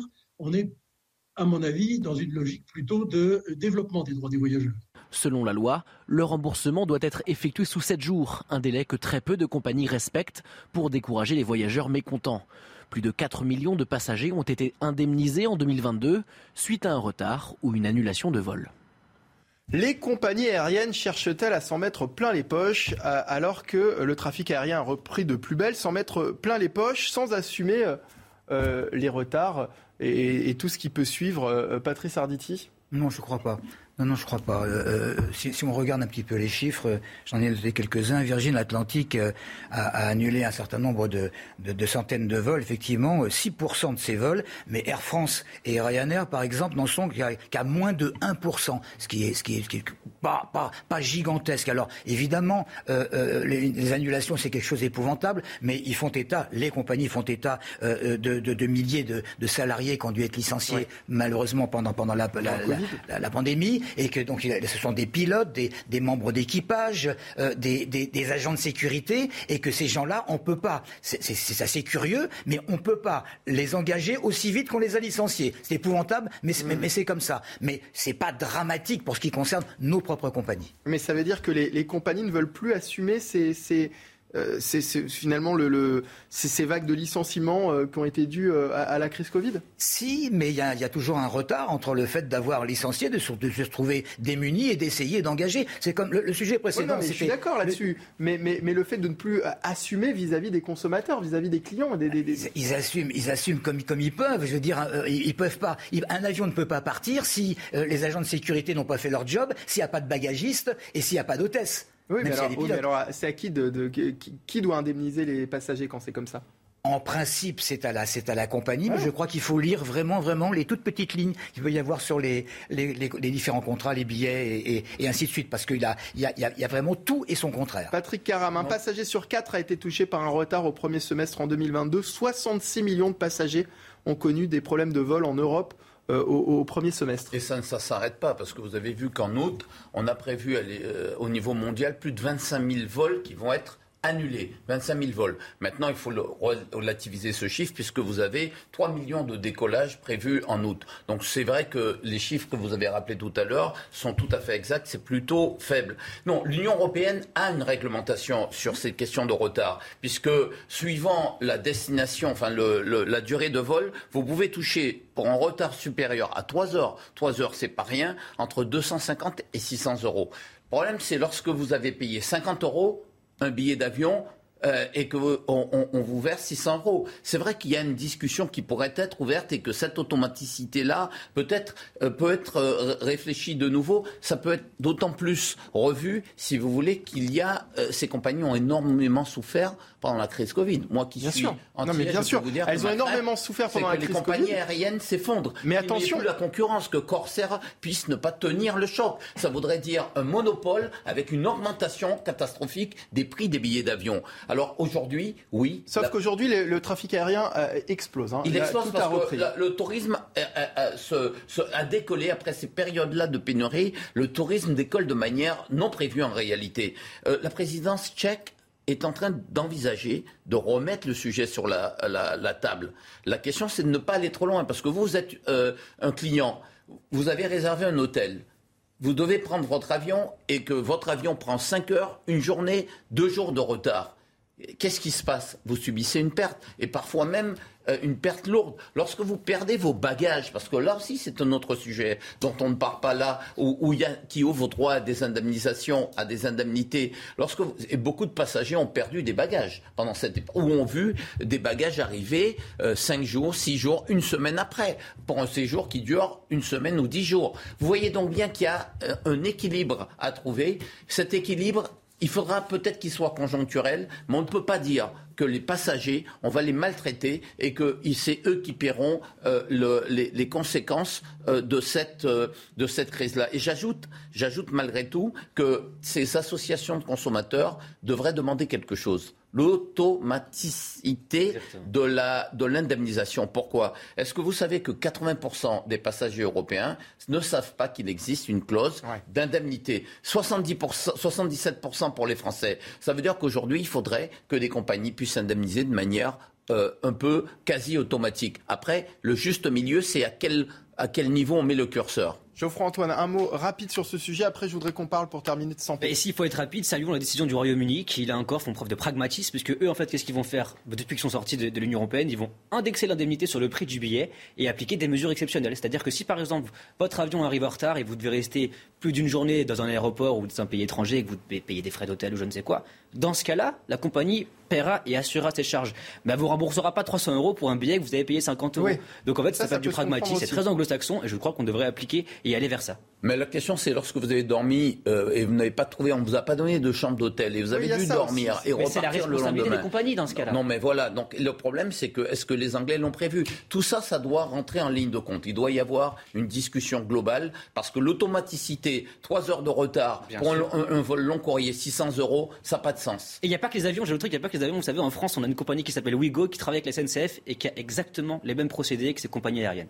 Allez, le petit Nicolas est, orphelin. Le dessinateur français Jean-Jacques Sampé s'est éteint hier à l'âge de 89 ans. L'autre créateur des aventures du célèbre petit garçon René Goscinny avait disparu en 1977. Sampé s'était fait connaître dans les années 1950. Euh, Il savait manier le crayon, l'humour, la poésie et la dérision. Outre les aventures du petit Nicolas, Sampé avait publié euh, dans les euh, hebdomadaires Paris Match et l'Express. Son dernier dessin a été publié la semaine dernière dans Paris Match avec cette phrase Pense à ne pas m'oublier. Phrase étrangement prémonitoire, euh, Patrice Arditi. Oui, c'est un pan de, notre vie qui, qui, disparaît parce que parce que c'est un, caricaturiste qui, euh, qui était exceptionnel. Il y en a, il y en a eu d'autres. Hein. les, les, plus âgés euh, ont connu Faisan, euh, bien, entendu. Mais au monde, c'est le Monde ou le Figaro, je ne sais plus. C'est le Figaro. Mais, mais, mais, mais ce, qui est, ce qui est important chez Zampé, c'est, c'est, je cherche un mot, c'est cette fraîcheur cette fraîcheur qu'il dessinait sur n'importe quelle circonstance. C'est-à-dire qu'il pouvait y avoir euh, un, événement assez épouvantable, il restait juste à côté pour soulever le problème de l'événement, mmh. mais il restait toujours avec une certaine distance et une certaine euh, fraîcheur pour ne pas affoler les populations. Je, veux dire, c'était pas quelqu'un qui, qui enfonçait des portes ouvertes et qui voulait donner des leçons. Patrick Caram.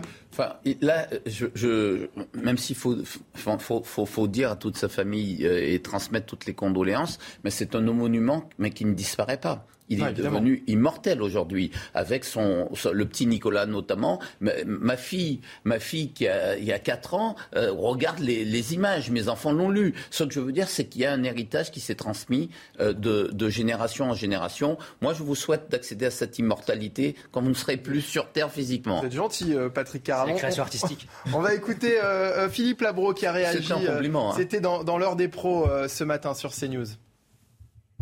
Évidemment, tout le monde regrette la disparition de ce génie, car c'était un vrai génie, que était Jean-Jacques Sampé. Et je ne vais pas revenir sur son talent, tout le monde le sait, son humour, sa tendresse, sa, mélancolie, son talent d'écrivain, car il ne faut pas oublier qu'il écrivait très bien des bonnes légendes, des bons textes. Bref, le grand artiste qui était Sampé. Moi, personnellement, je le regrette d'autant plus que ça a été un ami. J'ai connu il y a très très longtemps. Il habitait rue du Dragon. Euh, je le voyais souvent. C'était un très beau gosse d'ailleurs à l'époque, très sympathique, souriant. Et on a fabriqué une sorte d'amitié qui a fait que régulièrement je suis allé le voir. Et encore tout récemment, tout récemment, je suis allé l'embrasser dans son atelier au boulevard Montparnasse à Paris. Figurez-vous qu'en fait, à cause de l'heure, il était 18h40, j'étais sans doute son dernier visiteur ami puisque le lendemain matin, il partait dans un fourgon ambulance pour la Provence où il savait très bien qu'il terminerait sans doute ses jours. C'est donc assez pathétique et bouleversant parce qu'il était comme toujours brillant, drôle, sympathique, ses beaux yeux bleus, étincelants et ce sourire permanent. Voilà le tendre hommage de Philippe euh, Labro à Jean-Jacques Stampé. C'était ce matin sur CNews dans l'heure des pros. Geoffroy Antoine, vous êtes très jeune, vous avez lu Le Petit Nicolas? J'ai lu, je ne suis pas un grand amateur de bande dessinée, mais évidemment je connais le, Petit Nicolas, mais c'est vrai que je ne suis pas un gros connaisseur de Stampé euh, en, tant que, en tant que personne en lui-même. Donc euh, que dire de plus? Sinon je, je, salue son talent, je transmets mes condoléances évidemment à la famille, et puis en homme de foi, je lui souhaite un bon repos là-haut. Geoffroy Antoine, journaliste pour le site d'actualité Boulevard Voltaire. Merci d'avoir été avec nous cet après-midi. Merci à Patrick Caram, vice-président de la région euh, Île-de-France. Et merci à Patrice Arditi, journaliste. La belle équipe, c'est déjà terminé. Merci à tous de l'avoir suivi. Dans un instant, l'actualité continue avec Punchline, présenté par Loïc Senior. Bonne fin d'après-midi, bon week-end et à très vite sur CNews.